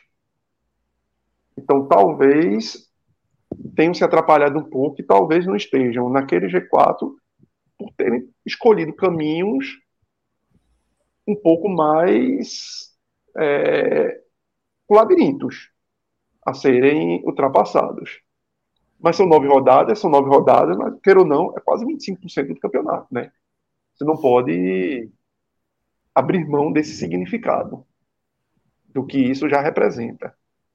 Ao mesmo tempo, eu acho que tem muito disso, Fred. Eu, pronto, eu, eu não acredito no Novo Horizontino, não acredito em Vila Nova. Eu não consigo acreditar que vão chegar. Talvez esses times, esses dois times, sobretudo, estejam conseguindo acumular gordura para não sofrer. Já o Vitória não. Já o Vitória você vê algum trabalho, você vê algum, algum desempenho em campo que você olhe. Mas eu e... acho mais defensivo, né, o Vitória. Do meio para frente eu acho ruim. E, e que mesmo Mas assim, achou a defesa um pouquinho.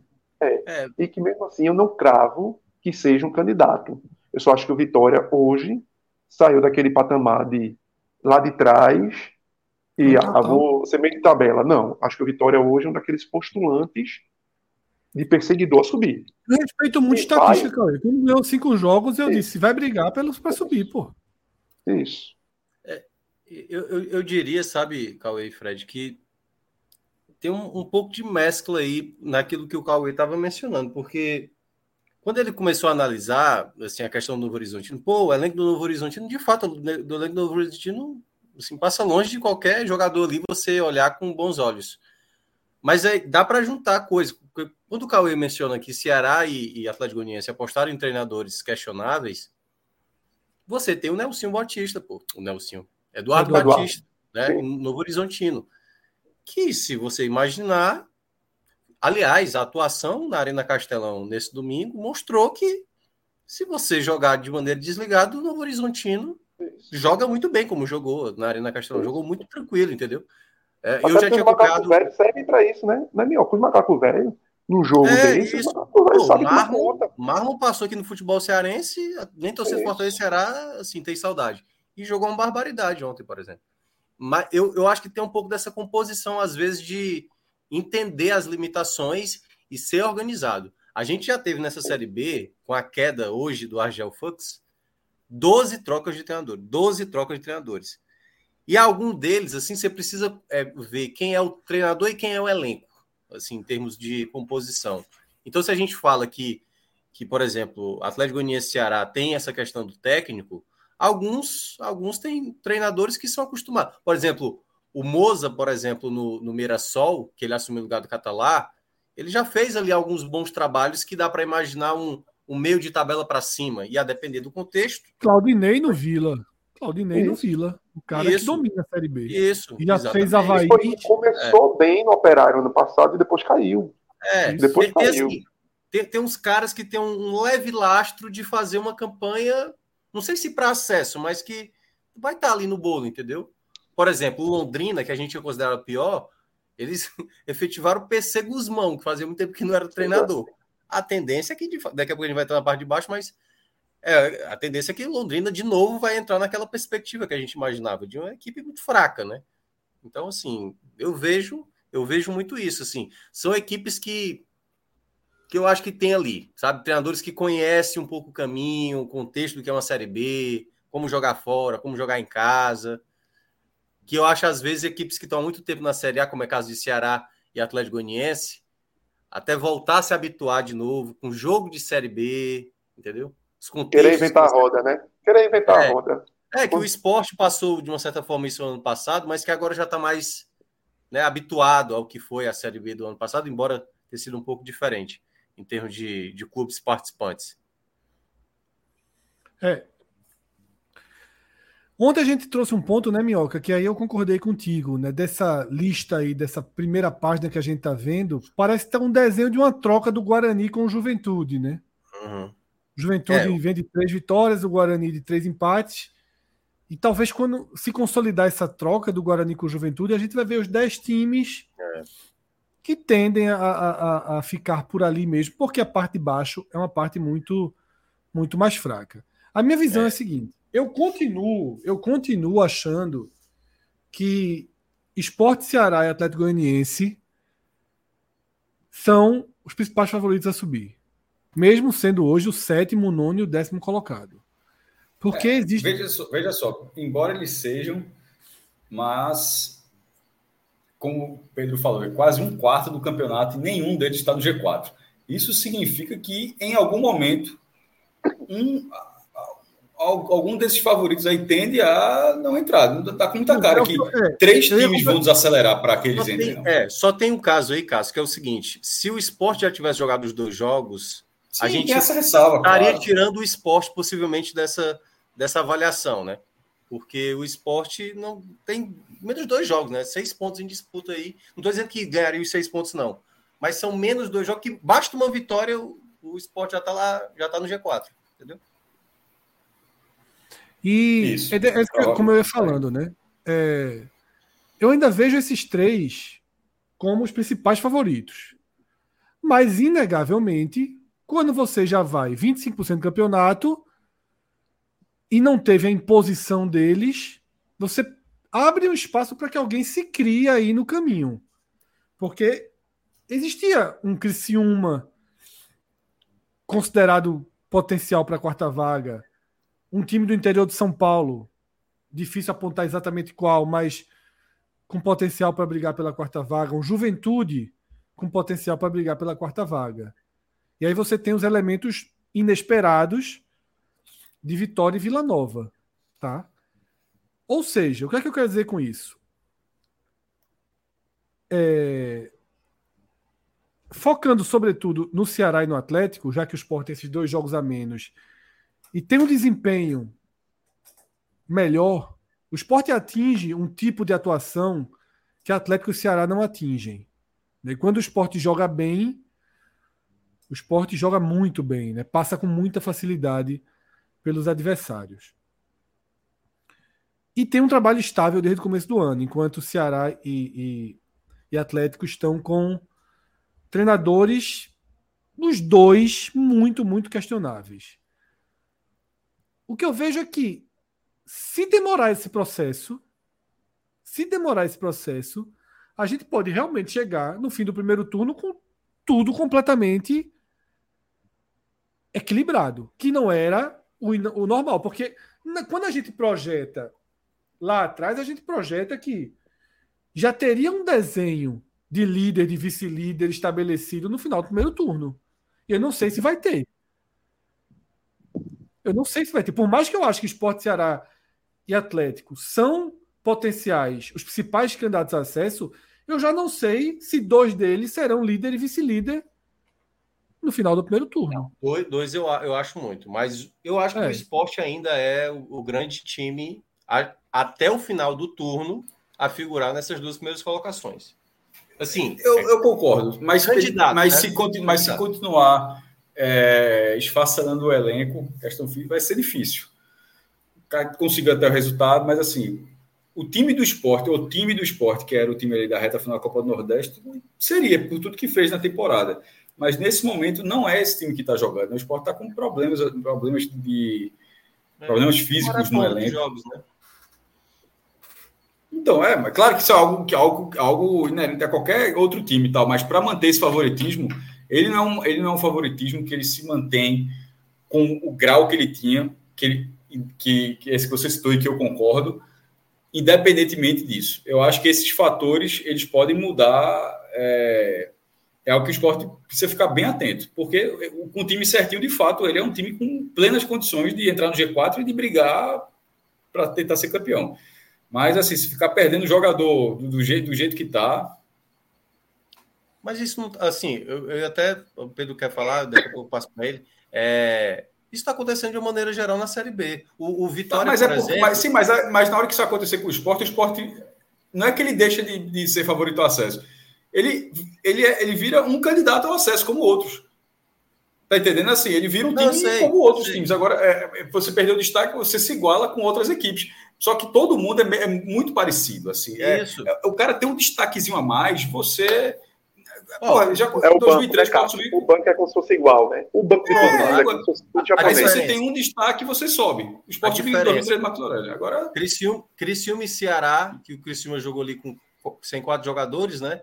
E depois Criciúma Esporte, que aí já teve os jogadores principais Foi jogando. Né? Quatro voltados do Criciúma e o Esporte descont...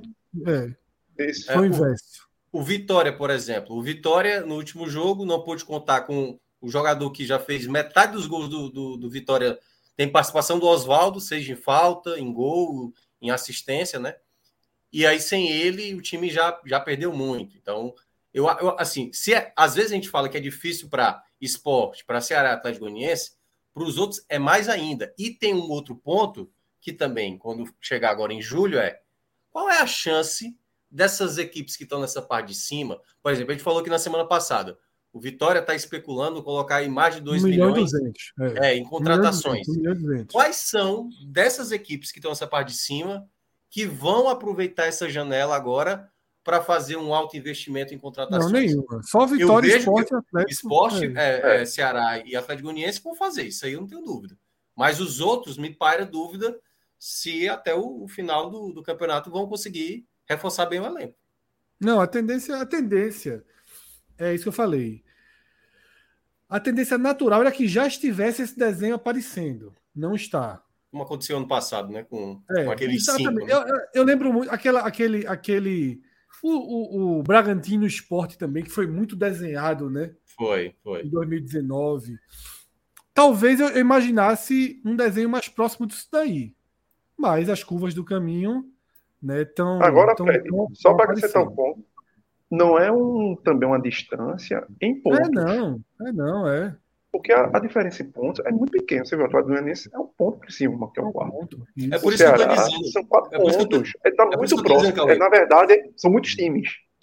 É. Mas não quer dizer se que as, se as finais do Pernambucano não tivessem entrado na Série B, possivelmente a gente não estaria debatendo o esporte. Porque o esporte bastaria uma vitória, placar mínimo. Exato. 1 a 0 1 a 0 Segundo colocado, pô. Segundo é. colocado. Então a gente tá, estaria falando o quê?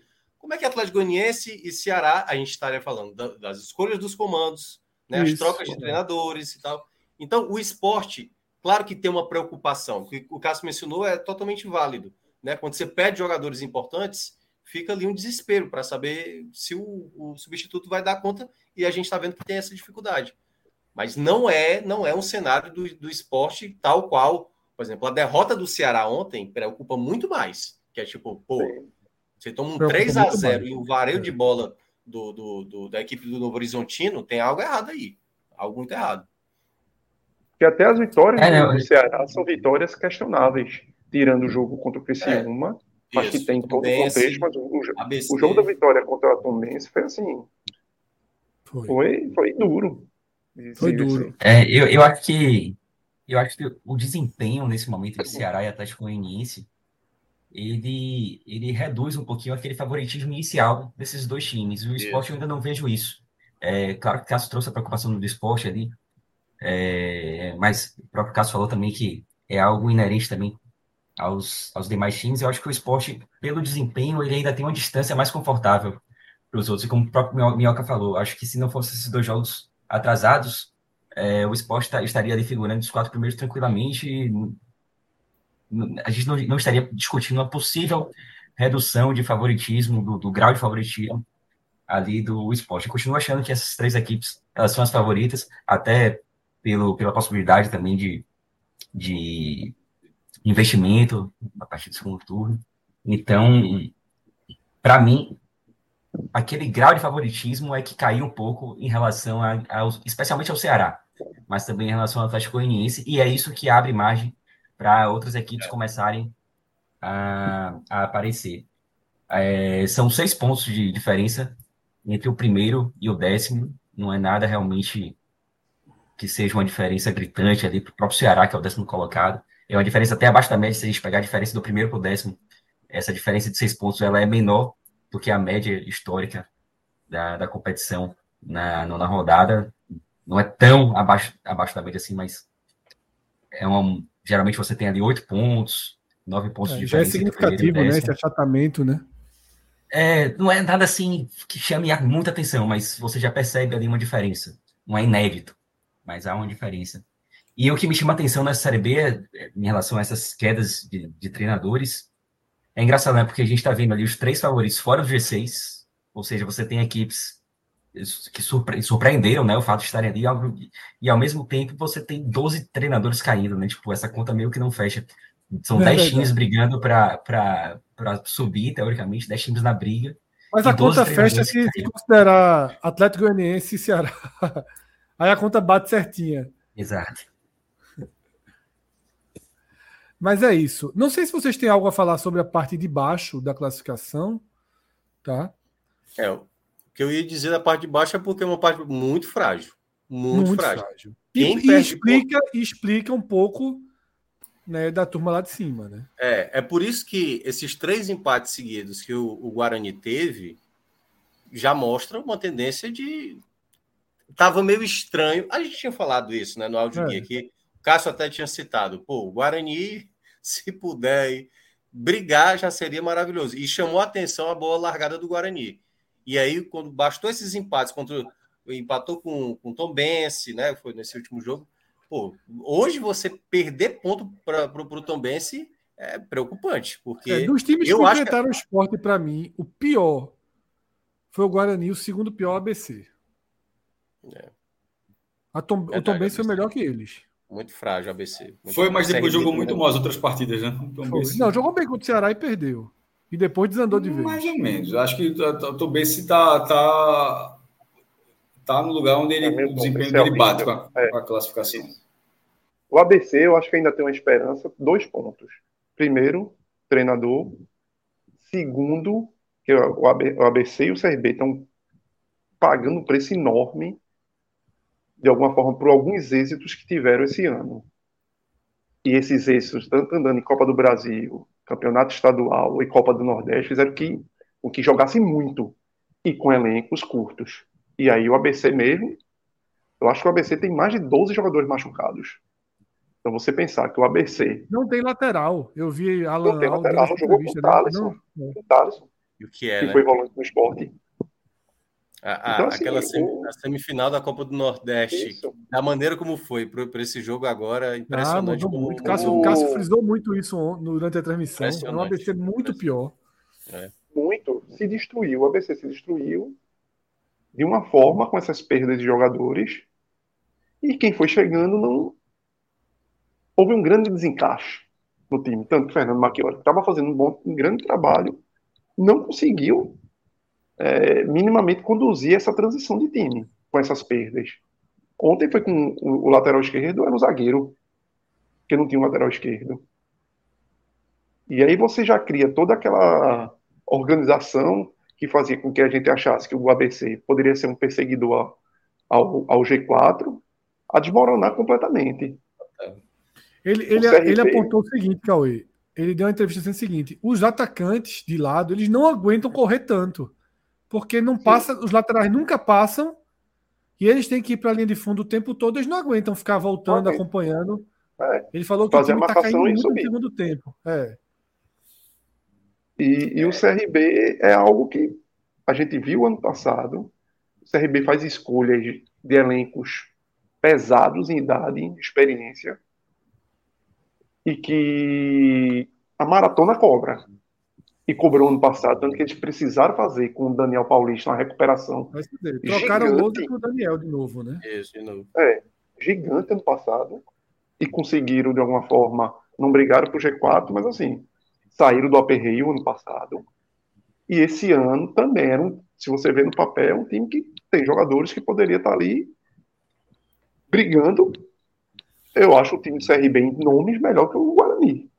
É, mas, esse jogo atrasado, o esporte poderia ter feito ele já, né? Talvez quando o esporte Sim. faça seja um pouquinho mais difícil. Exatamente. Aí você pega um CRB talvez mais organizado, mais competitivo, com peças voltando. O CRB é outro time que perde, perde muito jogador por expulsão. Então, mas é aquele negócio. O CRB, quando entra nessas dragas, numas fases caverna do dragão, pelo amor de Deus. A gente, a é... gente vai ter agora, né? É, Dia 11 de junho, se eu não me engano, é o, é o último jogo que a gente vai ter da Série B ali, pra, depois da, da pausa para a data FIFA. Que vai ter aqueles 10 dias. Como está tendo muita troca de comando, vamos ver quem vai aproveitar esses 10 dias para. Que é isso que ele está citando, né? ABC Alan Al vai ter que fazer alguma coisa, Daniel Paulo chegando no CRB para ver se melhora. Os times que estão ali na parte de cima também, né? Que, que não tiveram tantas trocas. E, e ver o que é que se alguém consegue mostrar um, um, crescimento, né? Por exemplo, o Havaí com o Morínigo, acho que são três jogos ou, ou, são dois jogos, ainda não venceu, por exemplo. Né? O Havaí é, brigar contra rebaixamento também ninguém imaginava. É, mas né? conseguiu lutar bem contra o Vitória, levou um gol, conseguiu é. competir, né? O, Londrina em 13 terceiro aqui eu acho que vai cair de maneira acentuada. Vai cair muito, horroroso. O próprio Sampaio, o próprio Sampaio, décimo segundo. Sampaio, é, hoje, hoje aliás, aliás, está desatualizado aí, né? Se eu não me engano. Dá um. Dá um, um é, tá faltando, tá faltando o jogo do Sampaio. Aí, eu acho que o Sampaio está com, com 12 pontos, né? É, o Sampaio passou todo mundo aí. Décimo segundo lugar já. Décimo segundo. Só atualizar, só, só atualizar aí. A CBF só atualiza amanhã, viu? Só atualiza amanhã. Estagiário lá. A turma lá. Largou seis horas. Largou Não trabalha agora, não. De noite, não. O cara tava comentando aqui no. O cara tava comentando aqui no jogo, não vi o jogo, só o finalzinho, o, a reta final, os 20, 30 minutos finais. E o comentário estava dizendo que o São Paulo chutou uma bola e fez um gol. Um gol Não, na verdade, na verdade, o jogo estava 1 a 0 e a bola que o São Paulo chutou não é do gol, o gol foi gol contra. Isso. Gol bambo, bambo, bambo, bambo. O, gol, o, o, que o São Paulo tinha chutado era um outro chute, que o gol tinha sido gol contra. Lousa deve assumir a chape, né? A dança de treinadores aí é. Volta. é Voltando para casa, né? Lá, lá, é, é lá, o e... trabalho dele, né? É o super trabalho dele, né? É. Que seja, seja. Que tenha um bom trabalho lá, que seja feliz e tal, mas. É melhor que não tenha, não, viu? Porque. Não, mas, enfim, não, não, não pô, vou desejar mal a ninguém, não, não é isso que eu, quis dizer, foi só, foi só isso que eu quis falar. Mas, assim, a, a passagem jamais será esquecida, a, a, a passagem. Frei gostou, Frei gostava um pouquinho, mas. Eu achava ele. Mas foi, foi melhor ruim. do que. É, mas não fazia gol, né? E aí muito. na Série B, meu amigo, não dá não. Na Série A você ainda pode pensar, cogitar isso. Muito. É isso, tá? Vamos dar uma olhadinha na Série C e D para a gente dar uma passadinha para fechar. Busca aí a classificaçãozinha da Série C. Opa. É melhor no Google, viu? Não, é porque não foi o jogo, jogo de hoje aí. É tabela. Tabelas, isso. É melhor classificação via Google. Ah, vamos respeitar a instituição, pô. Não é mesmo, não, não atualiza a CBF. Fazer o quê? Google é Google, pô. Google é, Google é a instituição maior, inclusive. É.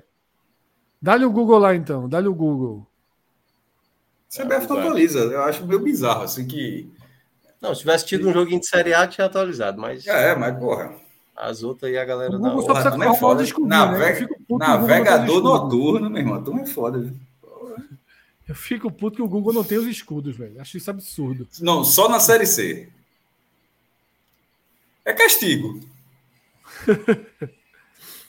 tá aí a série, a série C. Passam oito, né? Isso. É. Sabe o resto do regulamento, Fred? Nenhum. Não, depois vira dois grupos de quatro. Depois vira é dois grupos Fred de quatro. falou de um jeito na dúvida, só porque. Dois, não, dois grupos oito. de quatro. É, depois vira dois, dois grupos de quatro dois quadrangulares Isso. e de volta dentro do quadrangular. Os dois primeiros sobem e os dois líderes disputam o título. Posso fazer uma pergunta e é sincera? Hum. Essa primeira fase é de volta ou só ida? Só ida. Turno, porra. Aí, pelo amor de Deus. Aí, porra, veja, se fosse de volta, aí era foda. Aí era voltava para o primeiro debate. O cara joga 38 rodadas na B para depois ter dois quadrangulares, já assim, era. Não, é então vamos lá. A gente está chegando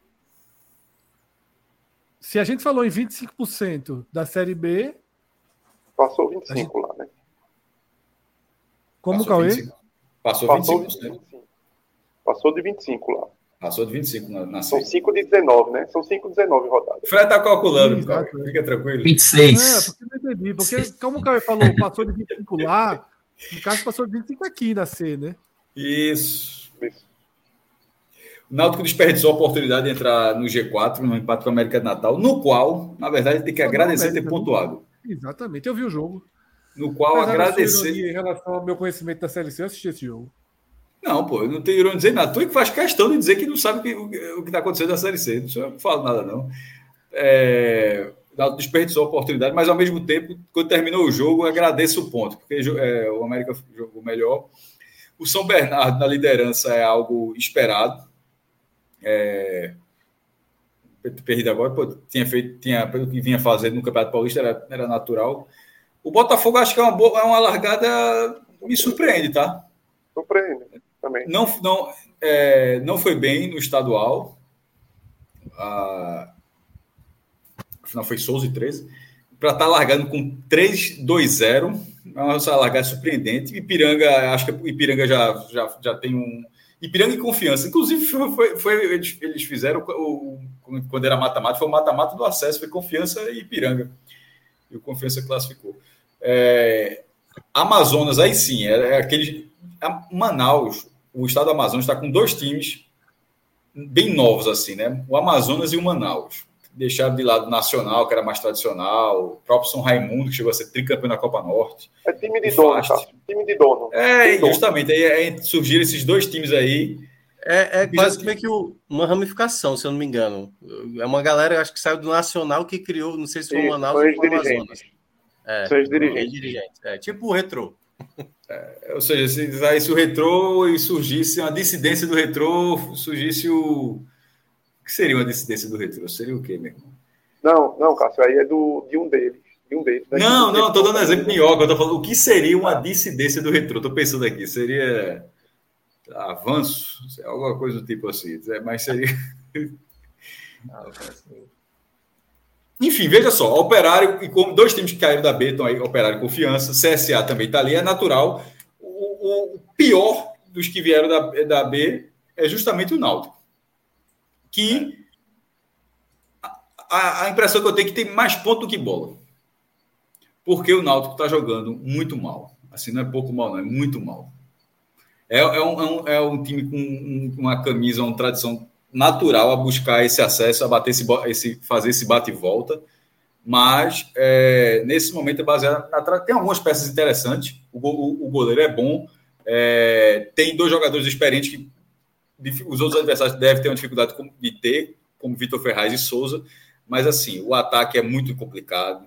A, a defesa, a, os zagueiros, depois do problema lá do CNRD, para inscrever, inscreveu, mas enfim, não sei se, se vão dar conta a, é um time que está jogando muito pouco. Muito, é pra, é, a, a gente está falando assim, pô, tem mais ponto do que bola, tem. Nesse caso, o Náutico está. Tem mais ponto que bola. Eu e acho que tem mais ponto que bola. E, e, a, tabela, e, a, e a tabela estava boa até agora. Na verdade, a tabela estava boa, a tabela vai piorar. Vai piorar. A tabela era muito e aí boa. Teve, e aí teve um ponto que foi o seguinte. É, quando o Pedro estava falando lá, aquilo de eu até ri, lembrei, lá no Bahia, no começo do programa. Pedro falou da convicção, né, de manter os treinadores, né?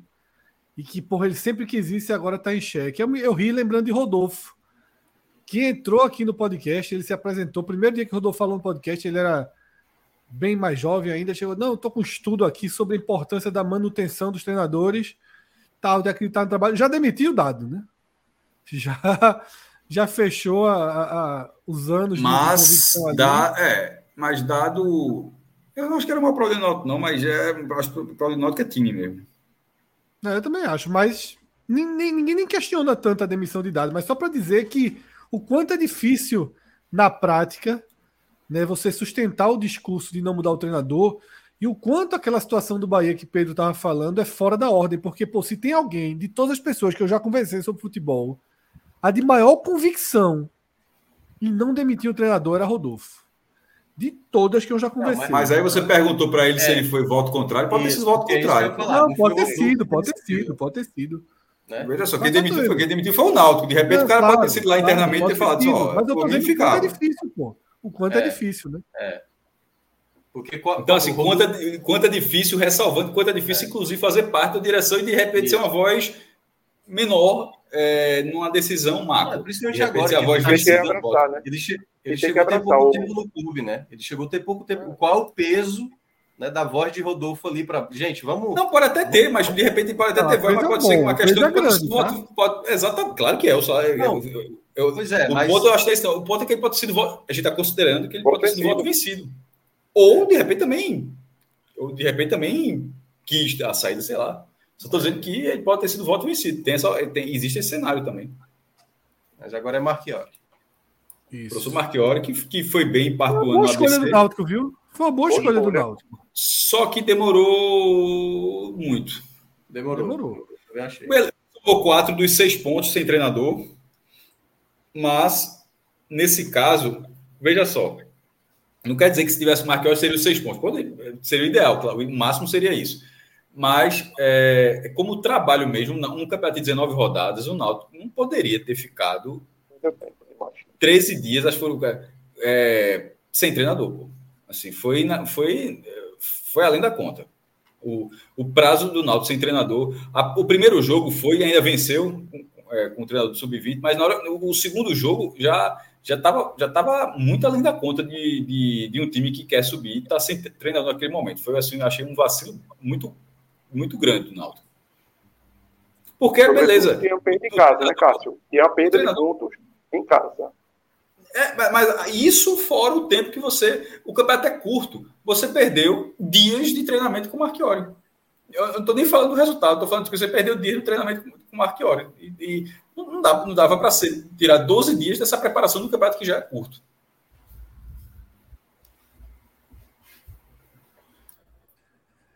É isso, tá? Vamos dar uma. Olha, tá no silencioso, Cássio. Desce um pouquinho a tabela, que tá no, no décimo segundo, só para ver o. O, o aperreio do Remo. Chegar. É, é, é isso que eu citar. Paraense, né? Do Paysandu, do Paysandu, Remo e do Paysandu. E a América O Paysandu decide a Copa Verde essa semana, mas aí, meu irmão, o Paysandu tá junto com Esporte e Fortaleza. Levou é, 2x0 do Goiás no Mangueirão.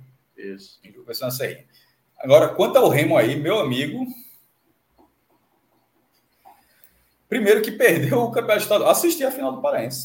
Também assisti. É, perdeu do Águia, primeiro título da história do Águia, de Marabá, né, da cidade de Marabá, terceiro time do interior a ganhar o Campeonato Paraense, depois de 100 anos, ganhar é o terceiro.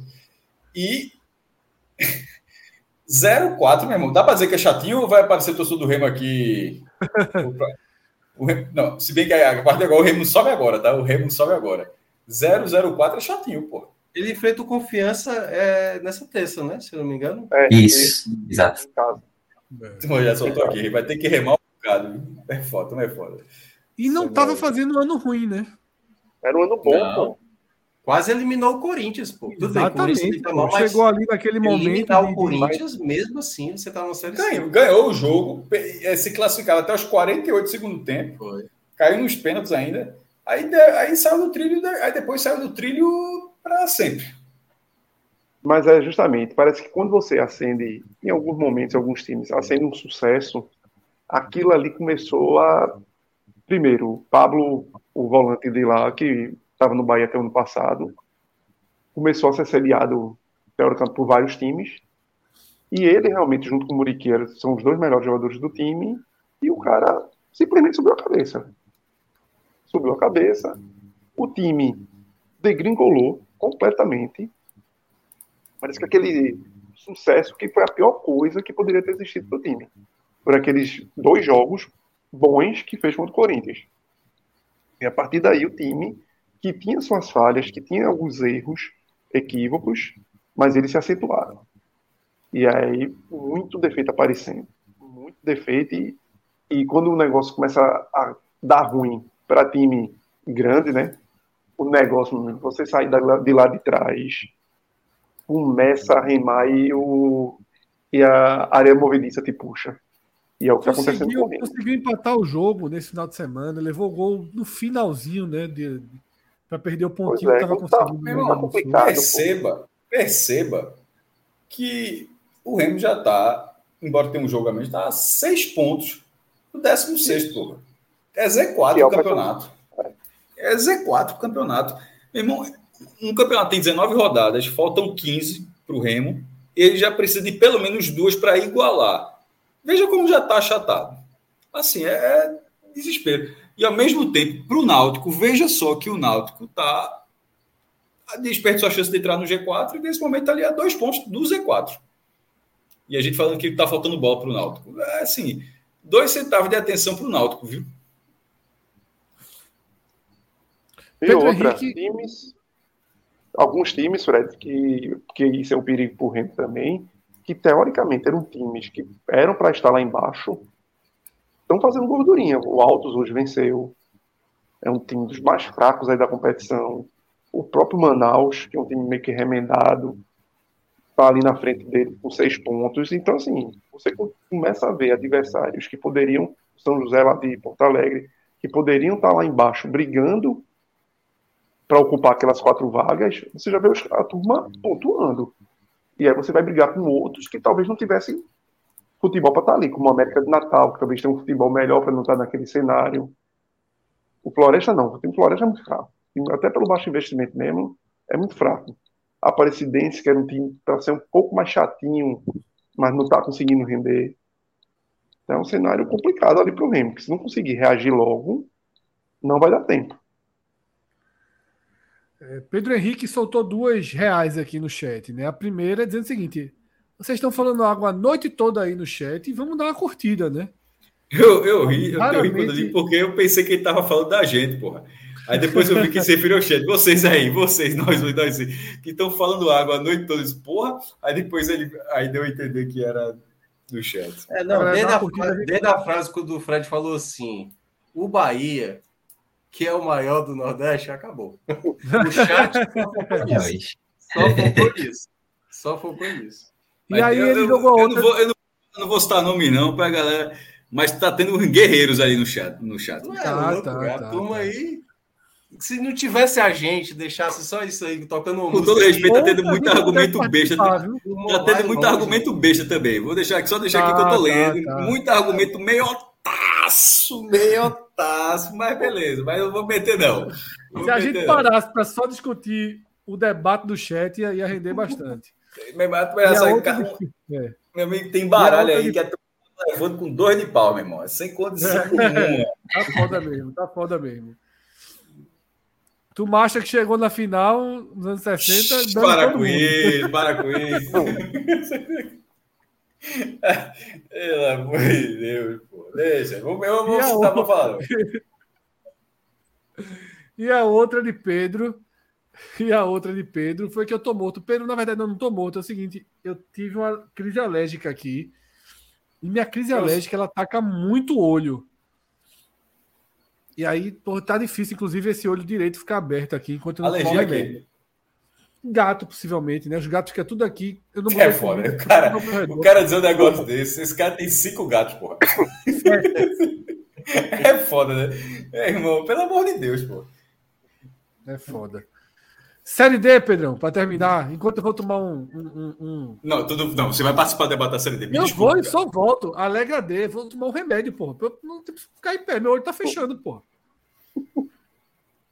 A Google tem, Cássio, essa? Tem.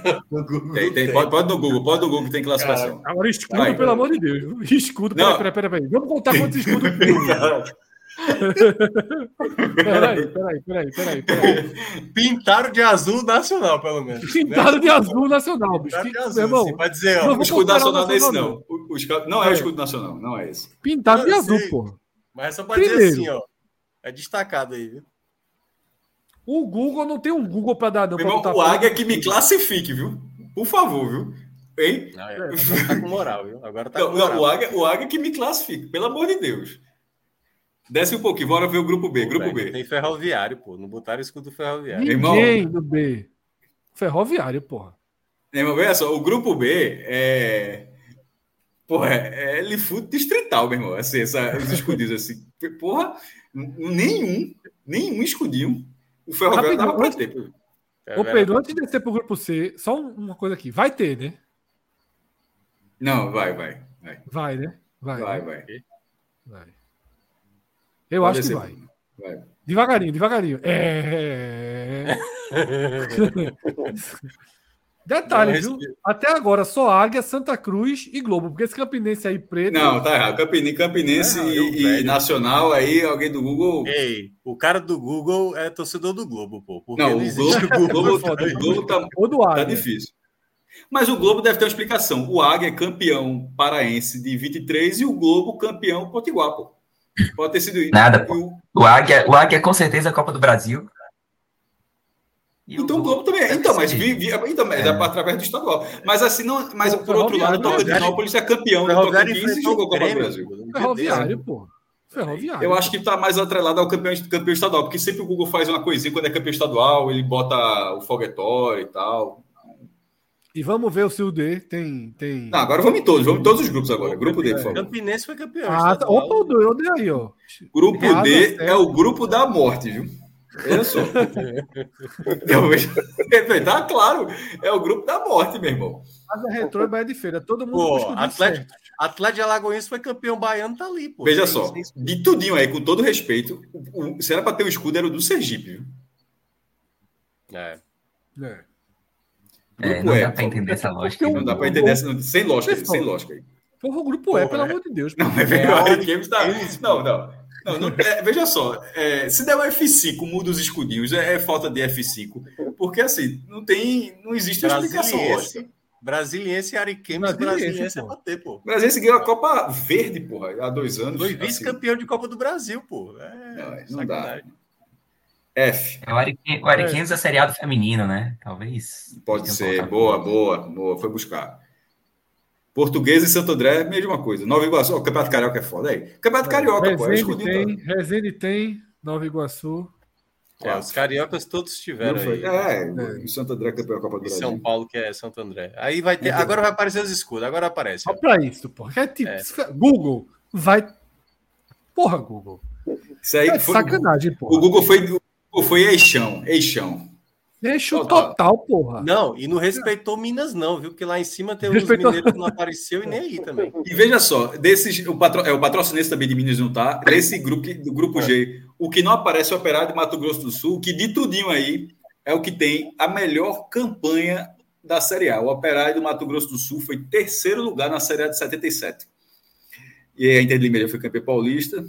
É, Ferroviária forte é, e também muito forte no feminino, Cascavel vice do Paranaense. É, esse, esse é o verdadeiro grupo da morte, né? Só seis de oito. Ainda tem grupo, é caporra, meu irmão. Ei, El, El, Elano tá na ferroviária? Ou... Não faço ideia. Acho que foi demitido. Foi demitido? Acho que foi demitido. Ih, rapaz. Cássio, quando eu falei, vamos ver o D, eu achei que acabava ali, porra. Então, não, vamos ver todos. Eu achei que o D. Era... Não, H acaba, acho que H acaba agora. Brasil de Pelotas, ah, os gaúchos aí. É. É, mas o Aimoré também é gaúcho e não, não pegou, não. Aí. É, mas o Brasil de Pelotas jogava na B, não, é, não tem muita lógica, não. Assim, é, é você, você tenta buscar algumas explicações, mas não tem. E outra coisa, o que é mais importante, o, o Google tem todos esses escudos, pô. no Google, se você quiser, se a gente quiser o escudo do Camboriú, a gente não vai buscar, meu irmão, no centro da cidade, não, pô. A gente vai buscar no Google. então, o algoritmo do Google tá falhando nisso aí. Era para estar o escudo do Camboriú, porra. É muito Lembra não, assim. Cássio? Na época, na época lá, naquele passado quase que já remoto de jornal, quando não tinha o escudinho naqueles jogos de Copa do Brasil, você procurava onde? Bota no Google aí, jogava com o diagramador. Bota Google. no Google aí. Claro que era de, Google. Era de, procura aí, era de. Vai, procura. E de vez em quando saiu um escudinho errado, porque a turma era foda também. É, de vez em quando era, é. Trocava Atlético, ah, meu irmão, era de Minas, porra. É, aí saía o escudinho errado, bem, ah, pensei que fosse SA. De vez em quando. E no papel é foda que saiu, saiu, meu irmão. A internet o cara da, consegue, consegue cai, fazer cai, não cai, né? Cai desligado. Era de. Era mais. Tinha os escudinhos errados. Nunca aconteceu daquele, daquele do Bahia do Vitória, que os dois. Que na, na, na Bahia, a galera deu uma sacaneada, né? Fez o escudinho do Vitória trocando as letrinhas, e o do Bahia também botando o J, mas não, isso nunca aconteceu, não. Que aí, até porque nessa época que era modinha da, fazer essa sacanagem, a gente olhava para não ter o risco de sair, porque aí não era só o erro de trocou o escudo, você tem até desculpa. Agora, colocar um escudo que você não consegue identificar se é o certo ou não é foda, tá ligado? Aí eu, eu eu tinha um temor da porra com isso. Aliás, é. teve é. um, um, caso recente, Cássio, é, do, dessa investigação né, da, da, penalidade máxima, e botaram uma foto do Richard de goleiro, cara. E era o Richard de volante do Ceará. Pô, é, e é grave porque pode ferrar o cara é, por nada, né? Aí é, aí é grave. Processinho, né? Processinho, mano. Tô, tu é louco, velho. Imagina. Ó, oh, mas sobe lá no, no grupo do Santa Cruz pra gente Vamos lá, voltar pro, voltar pro, é E outra coisa no Google, tá errado, tá? A, a nomenclatura dos, dos grupos. É... é A1, A2, A3. É, exatamente. O grupo do Santa não é grupo C, não, é grupo A3. A3, isso. O que faz muito mais sentido o Google. Não faz o menor sentido que todos os grupos sejam A, o número. não, não, é, Faz sentido se na, se na próxima fase for B1, B2 e B3. Porra, é. mas aí não precisa próxima fase, velho. É segunda fase. Eu acho, eu acho, eu acho, mata. Série, eu acho que na série C é grupo A, a primeira fase, e os quadrangulares Isso. é grupo B e C. Isso. Mas sem grupo, mas grupo de. Mas, é mas, mas é o que o Pedro falou: se for B1, B2, já vai ser, no caso, vai ser B16. Porra, é. eu vou até olhar a CBF no passado para ver se ela, se ela chamou a, a não, segunda fase eu, dessa forma. É, eu não sei. Eu sei, eu sei que geralmente é, é assim que eles fazem, né? Com... Acho que é para dar uma moral na turma. É que tipo Campeonato Paulista, né? Que bota Série A2, Série A3. Bom, a primeira fase, primeira fase do ano passado já era A1, A2, A3, não sei o quê. Isso. Segunda fase. Chaveamento, meu irmão. E ainda vou olhar a tabela detalhada aqui, para ver se, porque eu estou vendo a tabela do site, vou ver se, se mudou alguma coisa aqui. Segunda fase. Sem invenção, pô. Porque a segunda fase do ano passado. Cara, Deixa eu ver aqui. Tem no. Acho que tem a. Tinha, não, tinha, não, tinha de B, não tinha nada de B, não, viu? Era rodada 1, rodada 2. Tinha. Pedro matou Tinha. a charada. Tabela detalhada. B1, B2, B3, B4, meu amigo. O, o Santa Cruz com o retrô era B5, B05. Que é isso mesmo. Terceira fase é C, quarta fase é D, quinta fase é E e a última fase é F. Então quer dizer que a quarta fase é a fase primordial, né? É onde o cara realmente. Isso, isso. Não por acaso é a fase que vale o acesso. É a fase onde o cara está no grupo D. Se você, se você quiser virar alguma, alguma coisa a mais, agora você tem que passar dessa fase. Poucas coisas, poucos remédios são tão eficientes imediatamente. Não, aí é psicológico, não é possível, não. Não, o Alegra D é foda, porra. É muito eficiente. Daqui a pouco eu tô bom. A situação é a seguinte do Santa Cruz: dois jogos em casa, né? Contra Souza e Pacaju. Se não, não, não, Iguatu e Campinense.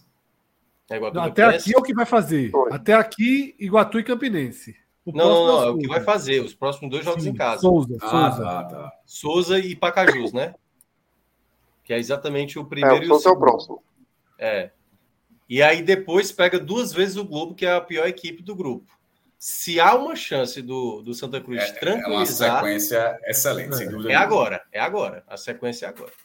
É, Na verdade, né, o jogo agora é chato, que é com Souza, mas depois são, é Pacaju e duas vezes o Globo, né? Não, mas é, é, porque, assim, não é que tá jogando também de maneira, né, Felipe Conceição, mas os dois jogos que acabou deixando escapar ponto fora de casa, era um jogo que ele tava ali com um empate, se transforma numa derrota. Era uma vitória no finalzinho, tava com um jogador a mais, acabou tomando um empate. Ainda precisa ajustar, né? O Santa Cruz está, está com dificuldade. Mas eu acho que o, o momento propício para tranquilizar a classificação é esses próximos quatro jogos. O Globo Mas aí, seis pontos. Lembrando a matéria que foi sugerida por Io, é, Cassiano, que inclusive ele foi, ele foi sugerido, não, ele, ele, fez o levantamento, a gente chegou e era aquilo mesmo.